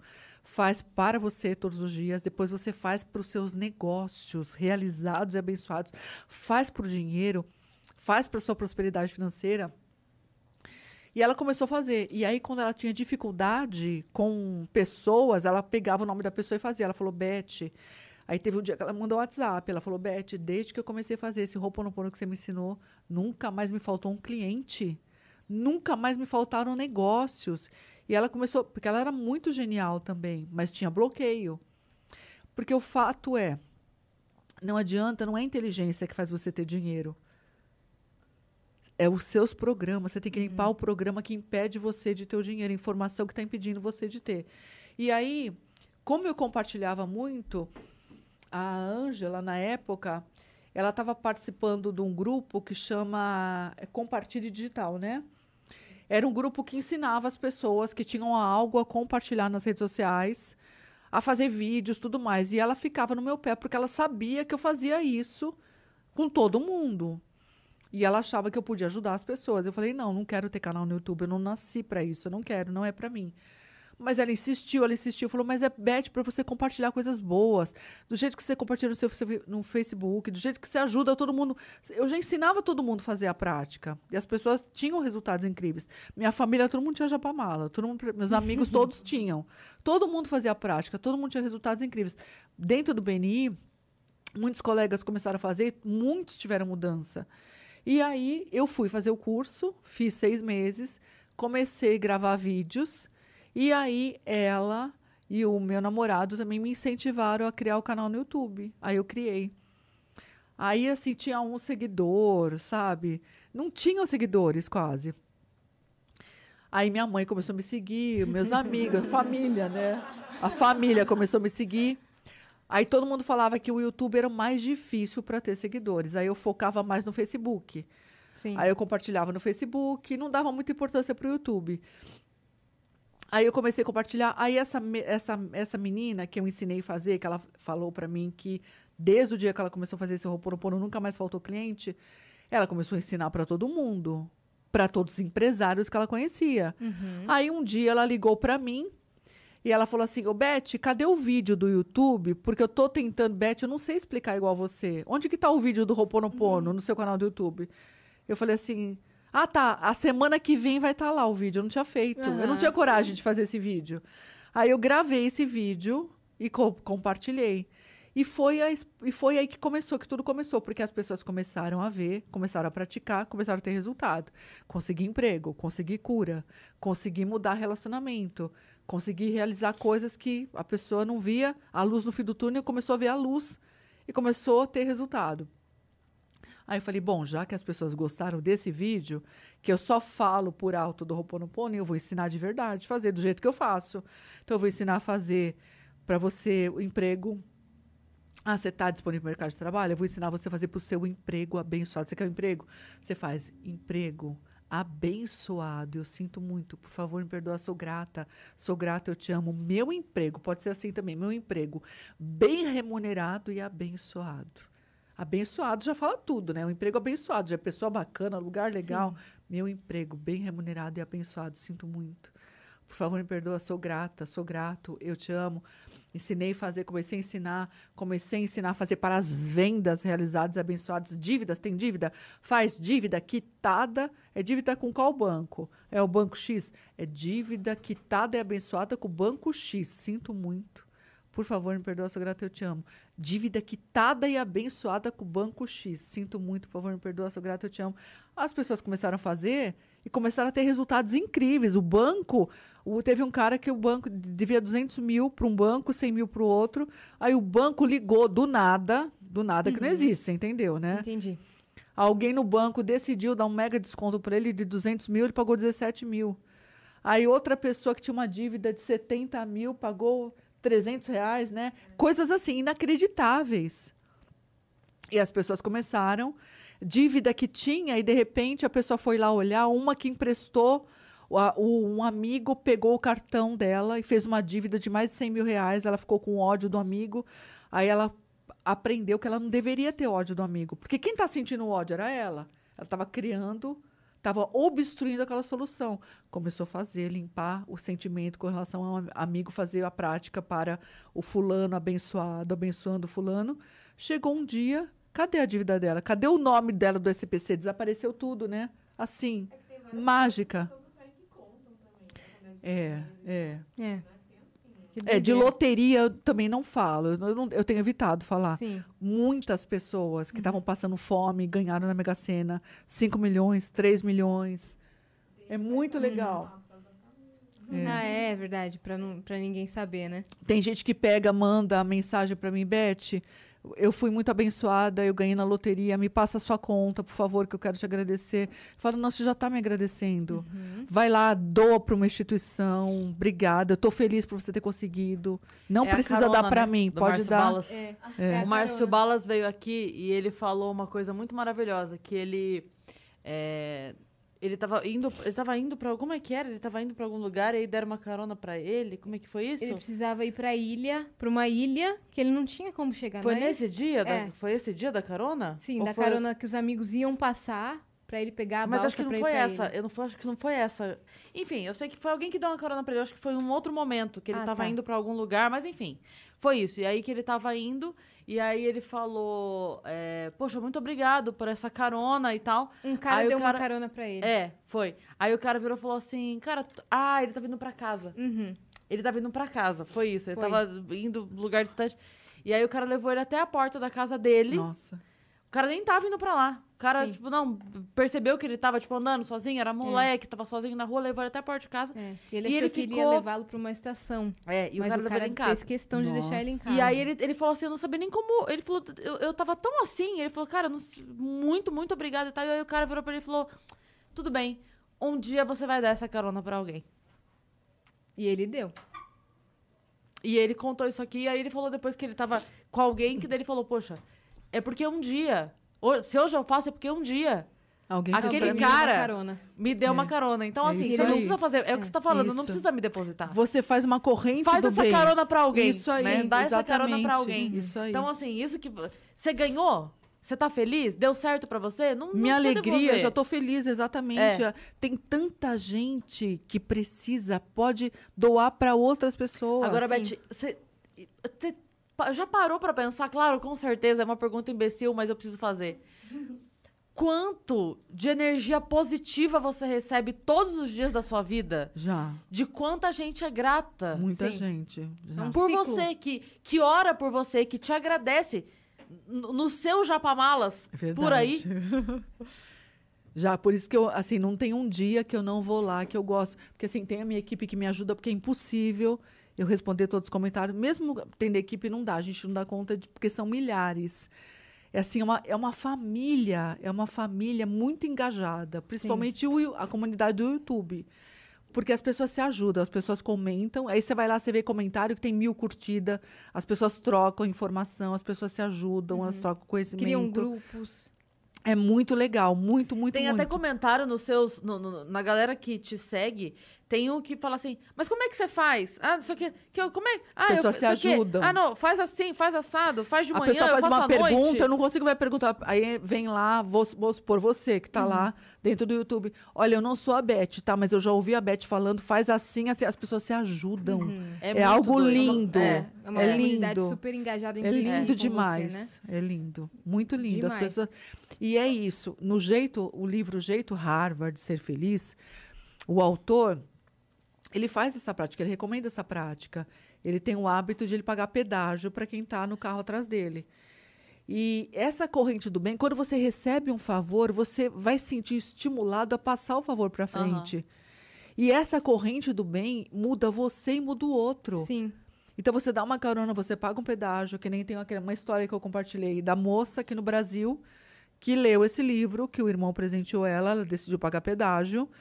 Num dia, numa viagem, ela falou: "Vou fazer essa prática". Pagou pedágio para o senhor que estava no carro atrás dela. Eu não vou lembrar exatamente o que ela falou, mas ela saiu do carro, foi lá e falou: "Olha, eu paguei o pedágio para o senhor, eu desejo que você seja feliz e passa para frente". Eu- o homem não entendeu nada. Aí o homem foi atrás dela, pagou, foi- passou pelo pedágio, foi buzinando. Ele queria, ele falou: "Qual que é seu telefone? Qual que é seu telefone?" Aí ela pegou e falou, mas ela nem imaginou que ele tivesse. Ele anotou na cabeça, gravou. Quando ele estava chegando em São Paulo, tinha uma, acho que era uma Kombi atrás dele, tinha um carro atrás dele. Ele falou: "Vou pagar o pedágio aqui atrás". Ele pagou, saiu do carro, chegou para o casal que estava no carro de trás e falou: "Olha, é, eu paguei o pedágio para vocês e eu desejo que vocês tenham uma vida abençoada e que vocês passem essa corrente do bem para frente. Aí o rapaz começou a chorar. Ele falou: Meu Deus, eu estava pedindo um sinal de Deus de que eu estava fazendo, tinha tomado a decisão certa. A gente está vindo, acho que da Bahia, estão viajando há cinco dias, deixamos nossos filhos. Lá a gente não tem emprego, a gente veio aqui tentar a vida. E aí esse senhor falou: Você trabalha com o quê? Ele falou assim: Eu sou mestre de obras, trabalho com obras. E o cara tinha uma construtora, esse senhor. Ele falou: Pois você já está empregado. Ele pegou, deu um emprego, deu casa para ele por causa dessa corrente de dois reais, não sei quanto que foi o pedágio que a moça pagou Sim. e gerou essa corrente.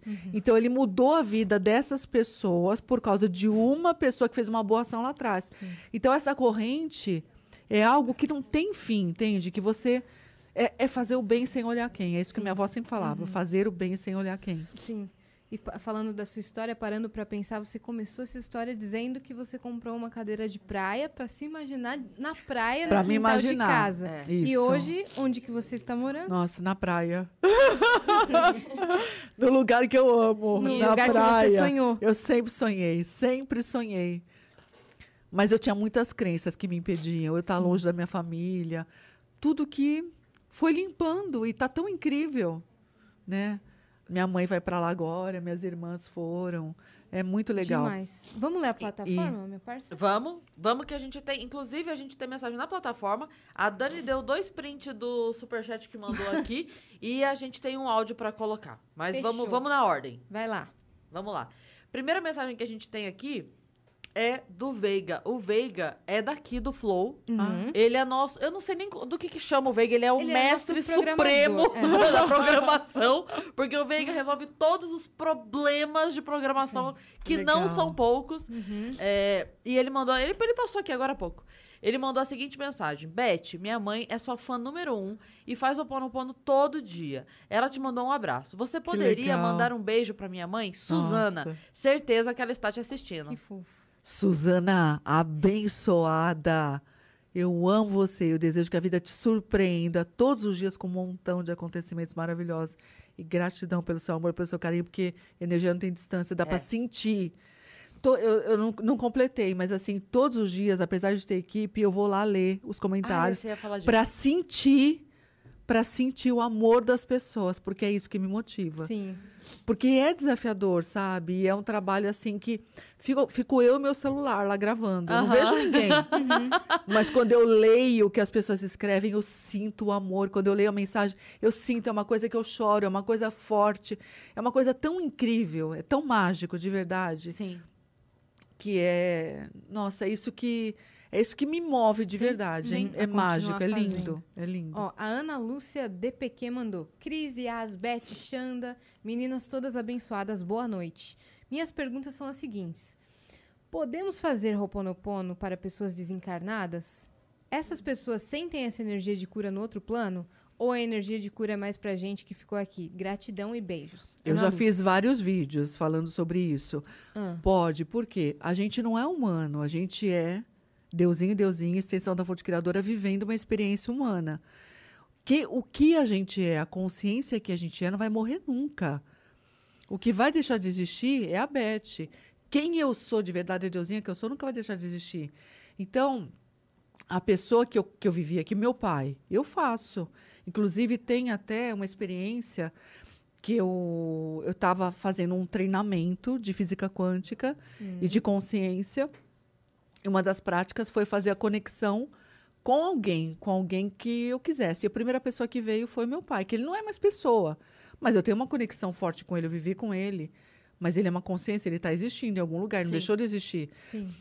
E eu fiz, conversei com meu pai, agradeci o meu pai, abençoei meu pai, falei tudo mentalmente que eu queria ter falado, porque quando ele partiu, ele partiu, ele estava sozinho no hospital, eu não me despedi dele. Então eu falei com ele e eu não ouvi a voz dele falando comigo, mas eu senti, eu senti meu pai nitidamente falando comigo, eu senti que eu não consegui parar de chorar. Foi um amor, foi uma coisa tão forte. E aí depois eu fiz essa mesma comunicação entre consciência com a minha irmã Cláudia. E depois eu fiz uma, a mesma comunicação de consciência com meu namorado. Eles não estavam no treinamento comigo, que eu estava lá isolada, fiquei dois dias. Eles estavam num outro lugar. Pois foi incrível. E Primeiro com meu pai. pra eles? Não, não perguntei. Eu acabei de fazer a prática, aí eu fui olhar meu WhatsApp. Chegou na hora uma mensagem da minha irmã, da Cláudia, falando que ela me amava, o quanto era importante na vida dela, e uma mensagem do meu, do meu namorado dizendo: "Quan- Beth, quando você está feliz, eu fico feliz também. Os dois. Primeiro, meu pai. Eu me comuniquei com eles. Então, essa comunicação de consciência entre a mente, a consciência maior, que é o provedor de tudo, o criador de tudo, que é Deus, que é essa energia, nós somos a extensão dessa consciência, a pura energia, que nunca vai deixar de existir. Então, se aquelas pessoas que tiveram uma experiência humana com a gente nunca vão deixar de existir, eu posso fazer o Ho'oponopono para elas com certeza. Uhum. Então tá respondida aí. Uhum. Ana Lúcia. Agora aqui, ó. Ó, a gente tem dois superchats Uhum. que normalmente a gente não lê, mas, enfim, é uma situação especial. É, o perfil Japamala da Gratidão mandou: Beth Russo mudou minha vida. Hoje sou uma pessoa próspera graças aos ensinamentos dela. Minha prosperidade foi através desse conhecimento com a lei da atração. Gratidão. E mandou vários emojis bonitinhos, assim, tipo Legal. mãozinha, florzinha e tudo mais. E agora a Cláudia Legal. Abreu também mandou. Clá- Cláudia Abreu. Cláudia Andreu Russo. É minha irmã. A sua irmã. É, É a Cláudia que é a você Cláudia, acabou- que eu Cláudia. acabei de falar. Meu Deus, Credo! Nossa! Nossa, eu tô. Não, mas qual a chance É, de não, pegar é- justo o comentário Nossa, dela? eu tô bem chocada. Gente, gente, não fui eu. Gente, é incrível. Não foi ela e não, Não, foi é incrível, combinado, né? cara. Não, E, e na hora, não é só pegar. É, foi agora, Foi você na hora. de Você, agora, acabou, você ter falado É. dela. Não, gente, fala sério. Cláudia Andreu Russo, ó, que através do podcast Vênus vocês contribuam para um mundo melhor. Um Que beijo legal, pra você, Cláudia, demais. Nossa, eu fiquei arre- arrepiada agora. Incrível acabou isso. de Acabei de mencionar. falar dela. E aí, Incrível. Antes da gente começar aqui, a gente tava fora do ar, eu tava comentando com a Beth que tem um caso muito. é, muito forte na minha família de alguém que te admira demais, que é minha prima. E eu achei que não fosse dar tempo, mas eu tinha mandado mensagem, ela mandou o áudio contando a história. E aí eu queria colocar o áudio pra gente ouvir ela contando aquela história que eu falei pra você, que eu Legal. dei uma resumida. Legal. Mas ela vai te contar, porque acho que ela quer. A gente vai ouvir Na TV? Tá bom. Boa tarde, meninas. Tudo bem com vocês? Primeiramente, é um prazer imensurável relatar para vocês tudo o que aconteceu na minha vida depois que eu conheci a Beth. É, obrigada de todo o meu coração, viu? E foi o seguinte: em 2019, minha mãe fez uma cirurgia de retirada de um câncer de seio.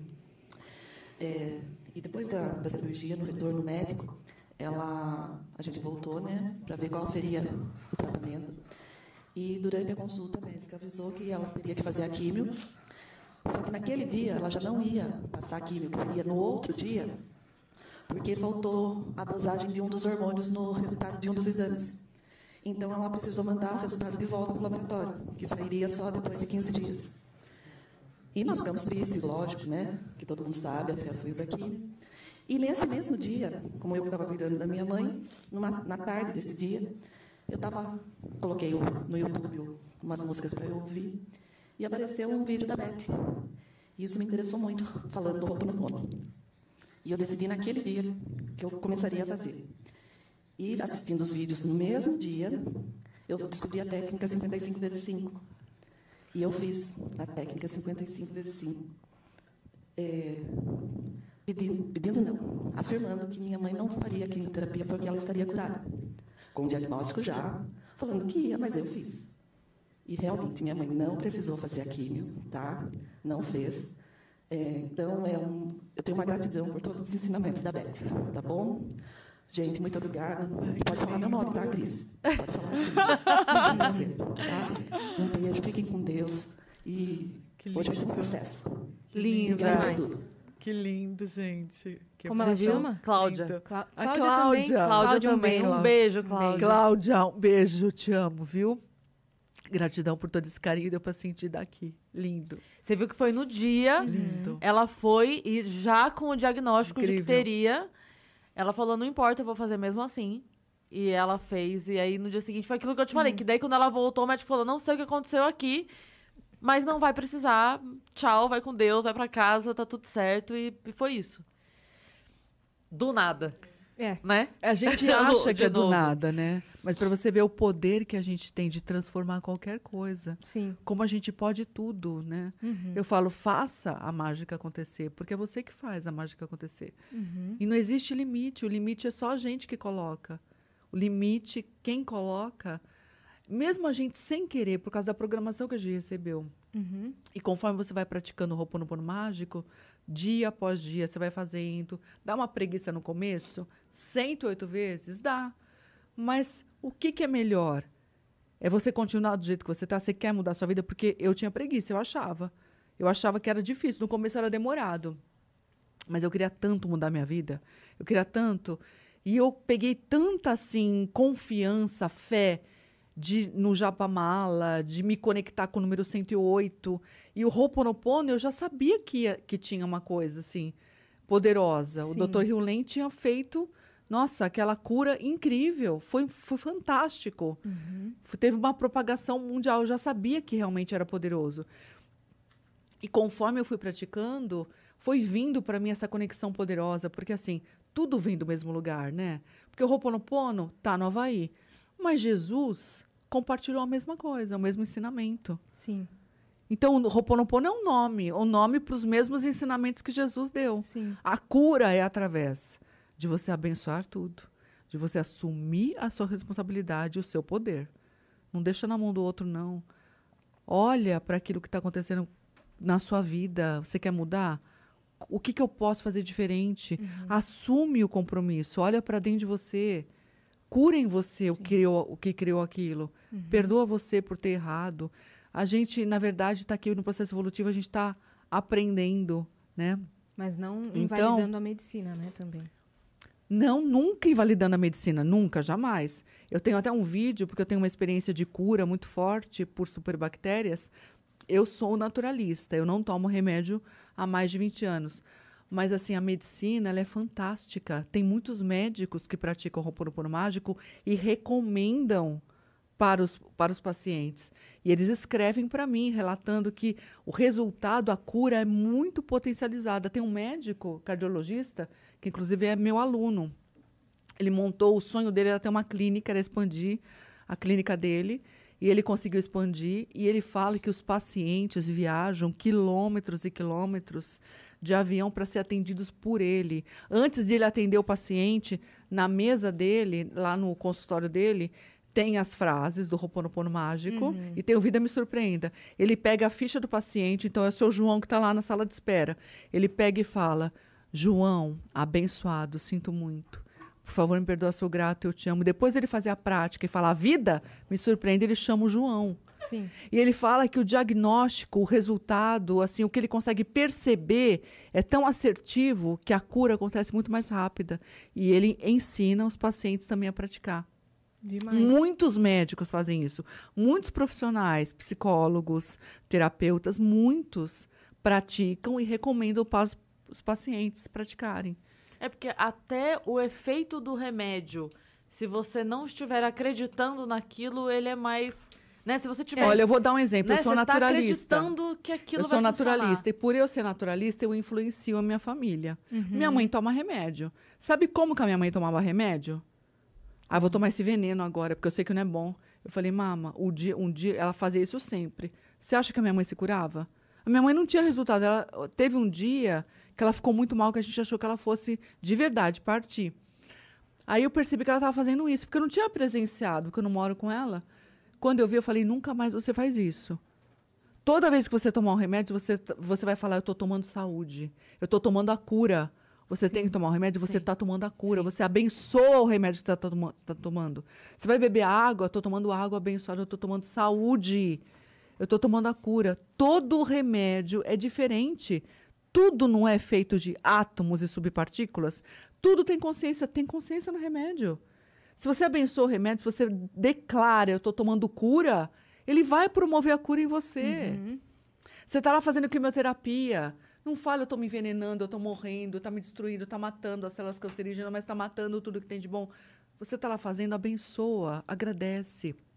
Quantas pessoas queriam estar lá, mas não tem oportunidade. Agradece aquela, aquela química que está entrando. Você fala, eu estou recebendo a cura, eu estou sendo abençoada pela cura. Quando eu tive a doença por superbactérias, eu já era naturalista.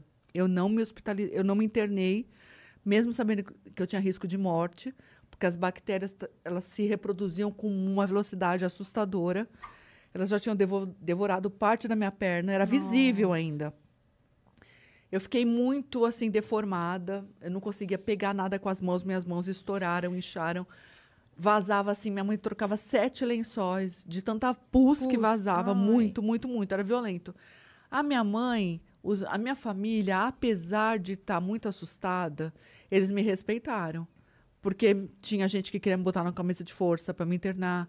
Porque falava que eu estava, assim, familiares ligavam, falavam que eu estava matando os meus pais de preocupação. Porque- mas eu também estava preocupada. Mas dentro de mim, eu sempre segui meu coração. Eu sentia que se eu tomasse remédios, eu ia impedir aquelas toxinas de saírem. Eu senti. O que, que eu fiz? Quando eu tive essa doença, eu não conhecia o Ho'oponopono ainda. Mas eu abençoei as bactérias. Eu abençoei. Eu falava com elas, bactérias, vocês são minhas amigas abençoadas e vocês estão fazendo uma faxina em mim. Assim que vocês fizerem a faxina, vocês vão desaparecer. Eu acreditava que elas eram amigas e eu comecei a conversar como se elas fossem amigas que estavam me ajudando a limpar uma sujeira que estava impedindo, uma sujeira oculta que estava dentro de mim, que eu não tinha um zíper para abrir e limpar, porque banho eu tomava. Eu tomo banho, mas e a sujeira que está dentro? Não dá para ter um zíper, lavar. Tá, agora eu vou passar sabonete. Então eu, acho, eu, eu enxergava, eu acreditei, eu imaginei que elas estavam fazendo um banho em mim Uhum, e eu, eu fiz isso acontecer. uhum. Você eu lembro- isso? Eu visualizava, eu tratava elas como amiga, eu abençoava, falava, amigas, limpem tudo. A minha irmã falou que eu era louca, a Cláudia. Ela falou, Beth, e se, e se você tiver tanta sujeira, elas te comerem inteira? Quando elas te comerem inteira, não vai mais ter jeito, Beth. Vai se interna. Eu falei, não, mas é que eu sinto. Eu sinto que já deu tudo certo. E assim aconteceu. A minha irmã, essa Cláudia, ela era a véspera de Nossa Senhora Aparecida do feriado do Dia das Crianças. Sim. Ela recebeu umas pessoas na casa dela, ficou sem me ver no feriado. Quando ela veio me ver, eu já estava reconstruindo a perna. Eu não fiquei, eu não fiz reconstrução nenhuma, não fiz enxerto, não fiz nada. A minha perna não ficou uma mancha. Ela ficou perfeita, não é, Cookie? É incrível. Incrível. Então, eu, eu percebo assim que tudo isso que eu vivi de experiência, esse vídeo eu compartilhei também. Um monte de gente falou para eu tirar o vídeo na época, né? Falou que eu estava influenciando as pessoas a não tomarem remédio. Não é isso, gente. Eu só estou compartilhando a minha experiência. Eu só estou mostrando. O remédio é bom, tome o remédio. Mas na hora de você tomar, fala que está tomando cura. Eu sou naturalista, é uma escolha minha, não estou falando para ninguém ser. Sim. Mas através da minha experiência, eu, tô, eu gosto de compartilhar para mostrar que é possível você se curar, o poder que a gente tem para realizar qualquer coisa. E eu penso assim, quando eu vejo tudo que eu passei, eu falo, meu, eu acho que eu passei por tudo isso de estar na miséria, de estar no fundo do poço, de ter tantas experiências com doença, tantas coisas para eu entender melhor o que é a dor que a pessoa sente quando ela está vivendo por isso e para eu poder direcionar, para eu poder compartilhar o caminho que eu trilhei. Porque eu, eu trilhei esse caminho. E eu tenho certeza que se a pessoa trilhar o caminho que eu trilhei, ela vai conseguir também. E é muito mais fácil, vamos supor, você vai fazer uma trilha na floresta. É muito mais fácil você percorrer uma trilha que alguém já passou por lá e deixou a trilha, já desmatou, do que você ter que ir lá desmatando e tentar encontrar um caminho, fazer o caminho, entende? Verdade. É muito mais fácil. Então, a intenção, a minha intenção é só ajudar de verdade, compartilhar, é, fazer as pessoas a descobrirem, a perceberem, a lembrarem que elas são deusinhos e deusinhas e que elas podem tudo, Sim. que elas têm poder para qualquer coisa. E isso é mais mágico, porque as pessoas, que as, as pessoas são felizes e agradecidas, escrevem para mim falando, Beth, a coisa que eu mais sou grata a você é por você ter me, fei- ter, ter me feito sonhar de novo, eu não sonhava mais. Olha que vida horrível, uma vida sem sonho. Uhum. Se você não sonha, você não cria nada, porque você cria através da, do sonho, do que você imagina. Se você não sonha, se você acha que não tem possibilidade de você mudar de vida, você não muda. Porque o primeiro passo é você acreditar, você sonhar. Lembrei de uma coisa. Sonhando, você vai criando, você vai coisa- dando forma. Sim, exatamente sobre isso. Lembrei de uma coisa que aconteceu de quando a gente mentaliza e, e canaliza a nossa energia para isso, a É. mensagem chega. Minha mãe é muito de visualizar as coisas e de mentalizar e de pedir, de acreditar. Pois olha o que aconteceu. Ela trabalhou por 12 anos numa empresa. E, em determinado momento, ela- o trabalho não fazia mais bem para ela, fazia mal para a saúde dela. Só que como ela trabalhou lá muito tempo, ela queria ser mandada embora para ela poder receber os direitos dela e se aposentar. Pois aí ela já estava lutando por isso há meses para ser mandada embora, já tinha mandado e-mail e estava só mentalizando, ó, mentalizando, mandou um e-mail pedindo para ser mandada embora e mentalizando e nada acontecia, mentalizando. Passaram quatro meses. A Márcia Sensitiva foi a nossa convidada aqui no Vênus um dia.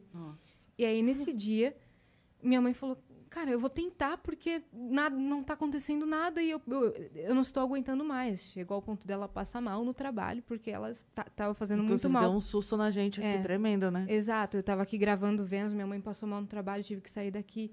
Ela tá- foi pro posto de saúde, então estava num nível que estava fazendo muito mal. Aí a Márcia Sensitiva veio, ela falou: "Pergunta para ela, para ela fazer uma previsão para mim". Mas eu perguntei aqui, né, contei a situação mais ou menos por cima, porque eu não queria também expor e tal.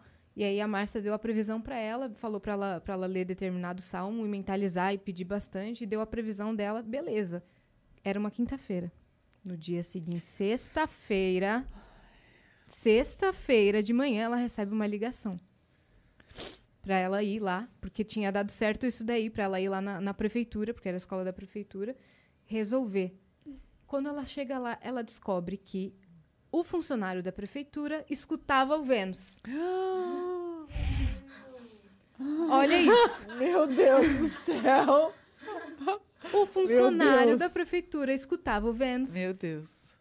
ente- ouviu a situação, lembrou que tinha um e-mail esperando, ligou, fez o corre, pesquisou, Achou a mãe dela. achou a minha mãe, Meu resolveu. Deus. Gente. Ela foi mandada embora e hoje Meu está Deus. aposentada e feliz. Mas assim, foi. não, a- Aí Meu ela falou- eu Deus falei assim: do não, céu. não é possível. Uau. Meu Deus. Incrível. É isso, é tipo, eu gosto da história da menina Você que vê como a gente falou. tem que seguir o coração? Você Exato. sentiu e você É. Uhum. colocou pra fora. É, É igual a eu história da, da é. menina que ela falou da mãe que tava Legal. esperando a cirurgia. Que do, Sim. Do nada. Surgiu a oportunidade da pessoa tá ouvindo na hora.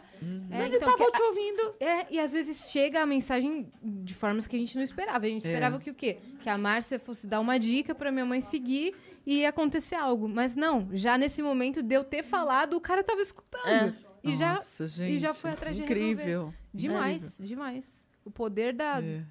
Da da, conexão. da conexão, É. da comunicação. Tá tudo junto e misturado de verdade. É Exato. incrível. Chegou mais alguma coisa? Temos? Acabou? Não, até agora não. Então tá bom. Beth, muito obrigada por Obrigada, ter vindo. eu agradeço. Muito legal. Deixa todas as suas redes sociais para as pessoas acompanharem. Deixa tudo, todos os recados que você quiser dar. Agora, ó, pra essa câmera aqui. Ali. Bom. Deixar recado, meu É, Deus. Para as pessoas te Bom, meu canal do YouTube é Beth Russo, B-E-T-H-R-U-S-S-O. Instagram, Beth Russo também. Facebook, Beth Russo. É Beth Russo. Digita lá, Beth, dá um Google aí, Beth Russo, que você vai achar. Dá um Google aí, Vida Me Surpreenda, que você vai achar. Que não deu falar do Vida Me Surpreenda, né? É Vida me surpreenda. Então, vamos falar agora. Vamos Vida Me falar. Surpreenda. De dar um Google lá, Vida Me Surpreenda, vai aparecer alguma coisa de Beth Russo também. Fala rapidinho Fala do Mas os vídeos mais bacanas, né, onde tem bastante conteúdo, eu recomendo o YouTube, porque o YouTube tem muito. Lá você tem mais 700 vídeos para você mudar a sua vida. Mais de 700 vídeos gratuitos para você assistir, para Você você de quantos- praticar e mudar a sua Você vida. tem ideia de quantos milhões de visualizações tem no seu canal? Tem mais Você de sabe por 150 milhões. Nossa sim. Mais 150 milhões. Olha aí. E, e visualizações Ah lá. orgânicas. Olha lá. É. Vai no sobre, vai no sobre ali pra gente. Olha lá, mais de 150 152 milhões. milhões. É. Ah, é, tem a playlist aqui, ó. É, a playlist. Os É, as vídeos playlists, melhores. as playlists, é, tem a playlist Comece por aqui, para você tá chegando agora, senão você vai se perder 700 Ah, que vídeos. legal! Por onde que eu vou? É. Muito legal. Tem a playlist de Roponopono Mágico, né, O que, que, tem que as é o várias... Vida Me Surpreenda? O Vida Me Surpreenda é uma coisa que surgiu também do Roponopono Mágico. Vida Me Surpreenda é uma prática que você faz para você se abrir com o melhor da vida, que a vida é uma mãe amorosa. Sim. E as pessoas têm muito aquela coisa de falar, levei uma rasteira da vida. É, tudo que acontece foi a vida, né? A vida me aprontou, mas é impossível a vida fazer algo que não seja bom para você. E um dia eu estava caminhando numa praia, na praia de Ponta Negra, lá no Rio Grande do Norte, e eu tava, eu tinha assistido um filme há um tempo atrás que é muito legal, que é o Ratatouille, aquele ratinho cozinheiro. Sim. E no Ratatouille, no Ratinho Cozinheiro, tinha aquele crítico de cozinha que era o Ego. E ele queria acabar com aquele restaurante que o Ratinho cozinhava. Ele queria destruir aquele restaurante. E queria tirar a estrela. E um dia, e ele acreditava, o Ego, que não eram todas as pessoas que poderiam cozinhar. Que existia limitação para as pessoas cozinharem. E um dia ele foi nesse, um dia ele foi avaliar esse restaurante, ele não imaginava que era o rato que cozinhava, mas ele pediu, e na hora que ele pediu, ele falou que ele queria ser surpreendido. Queria que o chefe fizesse algo inesperado para ele. E o ratinho preparou um ratatouille, que é um cozido de legumes. Quando ele deu, ele deu a primeira garfada, ele lembrou da mãe cuidando dele, da comida da mãe dele, dele machucado, e a mãe cuidando de todo o amor, e ele saiu de lá estarrecido, de olho assim, é, os olhos brilhando. Ele, ele, ele deixou ali toda aquela aspereza, toda aquela aquela coisa ru- rude que ele tinha e voltou a brilhar a criança interior dele, aquilo que ele tinha de mais lindo dentro dele. E ele fez uma crítica linda, mas sem saber que era o rato. Aí a vigilância sanitária vira, descobriu que era o rato, fechou o restaurante, mas ele mudou tanto, o rato mudou tanto o jeito dele ser, que ele montou um bistrô e botou o rato para cozinhar. E no final, o garçom pergunta para ele: O que você quer comer hoje, Elgo? E ele fala: Me surpreenda! Por quê? Por que me surpreenda? Porque ele sabe que daquela cozinha, pelas mãos, da, pela, através daquele rato, vai vir algo incrível, delicioso, surpreendente.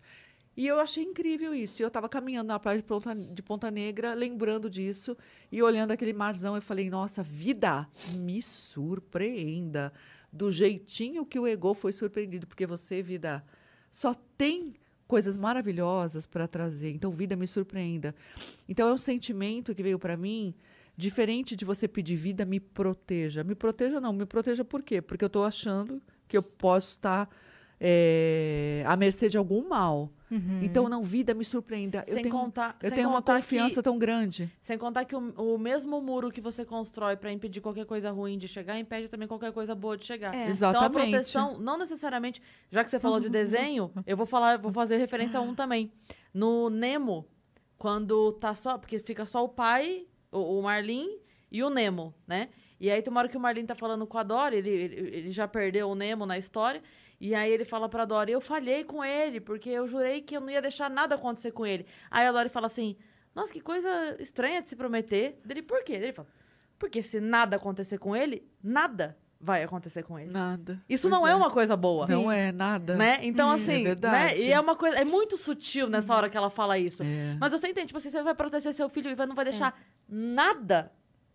Nada acontecer com ele, então ele não vai jogar bola, ele não vai pra festa, ele Nada. não, nada. É, e foi essa proteção que fez com que ele fosse atrás e quebrasse as regras e, e sumisse. foi essa proteção É, exato. que fez com que ele se rebelasse. Legal. Então, é- essa é a diferença, né? De pedir proteção, mas proteção do quê? Do quê? Do quê? Você acha que você Me tá prote- em me risco? proteja de novos me amigos? proteja de algo Né? que, Me proteja algo que não é bom legal. emprego, me algo que proteja- não é legal. Né? E o Vida Me Surpreende é algo assim que é instantâneo, é algo incrível de verdade.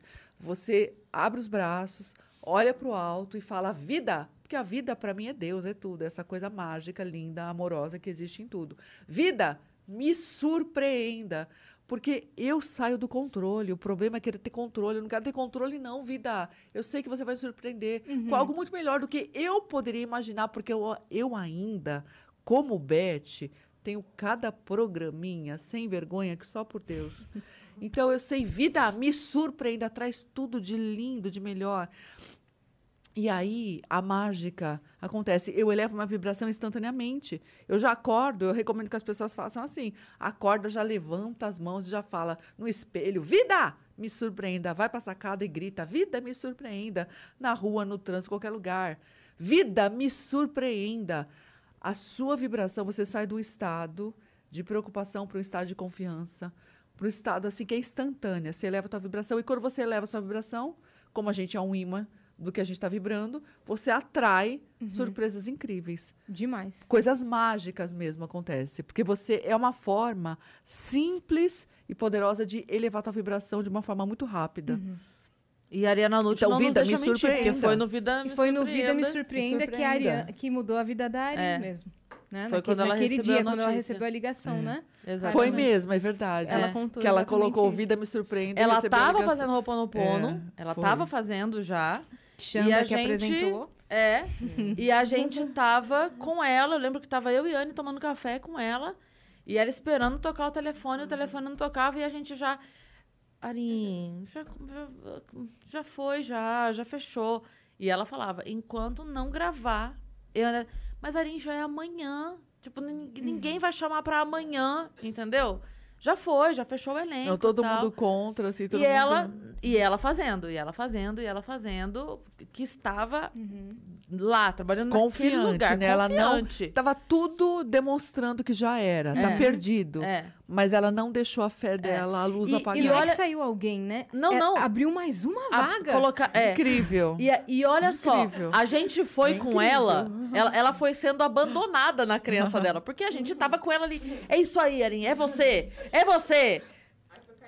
Já não sei mais. Porque, porque Não tava é chegando muito perto. É. E aí teve uma hora que eu e a Anne, a gente já tava assim, como é que a gente vai falar pra ela que não vai Desiste, ser? meu, já era. É, sabe? É tipo a assim. casa caiu. Sabe quando a, acorda, a amiga tá casa falando, caiu. a amiga tá falando aí, as duas estão aqui assim, ó. Aham, sabe?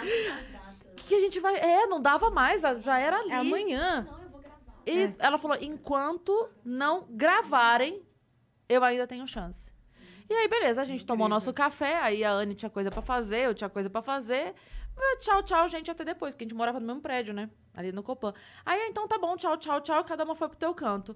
A Arin subiu pro apartamento dela, isso ela já contou aqui, mas vou repetir. Ela subiu e ela tava lá, acendeu as velhinhas dela, botou as pedrinhas dela lá. E aí ela tem aquelas luminárias. Acho que todo mundo tem, né? Aquela que vende na 25 de março, que a galera bota a frase e acende a Isso. luzinha. Sim. Aí é, tinha uma. é, era Você é Luz, né? Que tava escrito no dela. Aí ela trocou por Vida Me Surpreenda. Ela foi, tirou as letrinhas todas, escreveu Vida Me Surpreenda, acendeu a luzinha, o telefone dela tocou. E aí ela conta que na hora que tocou e veio o número, que já era o número. eh, eh, que não tinha salvo, mas que veio o número já que já era. com- é. Ela, ela já começou a chorar. Tanto que a hora que ela, Ela atende, sabia, a mulher fala sentiu. pra ela assim. eh, Ela. Me fala que é o que eu tô achando. Tipo, a mulher não tinha nem falado alô ainda. E ela já. já Imagina. Fala que... Senhora, dá vivo. a senhora quer mudar o seu plano pra 30 mega? E eu achei... Você queria muito eu- isso, caramba? Tô muito animada agora, então nunca ninguém quer. E eu achei tão fantástico, Cris. A Ari, a Ari me contou essa história. E eu achei tão incrível que ela contou pra mulher que ela já sabia que ela ia ligar pra ela. É. E ela ficou tão, ela achou tão incrível que ela falou: "Olha, eu também quero realizar uma coisa, eu tô com dificuldade". Ela ensinou a prática pra ela. Ela fez e conseguiu. Caramba, cara. É. É, então, Ela se me você quiser contou saber a isso. história É com os muito detalhes doido, da né? Arin, É. Ariana Nutti no Vênus.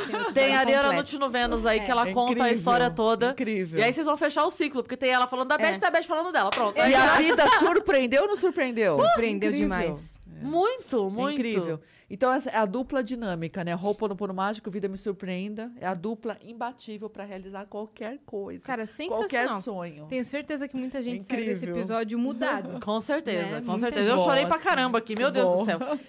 Muitos relatos lindos. Obrigada Legal. mesmo por ter Obrigada. vindo. Sigam a Beth em todas as Obrigada, redes sociais. gente. Vejam todos os vídeos. Se inscrevam no canal dela. Muito obrigada de verdade por ter feito esse Gratidão. esforço de Foi estar aqui. lindo, adorei. Foi demais, foi demais mesmo. Adorei. Muito legal. E você que ficou até aqui faz o quê? Se inscreve aí no canal do Vênus também, tá? Que a gente tá rumo agora a um milhão, né? A 3 bilhões. Já chegou no meio milhão. É, isso. estamos com meio Pra milhão, um falta milhão é mais- assim, é um pulo. Meio milhão.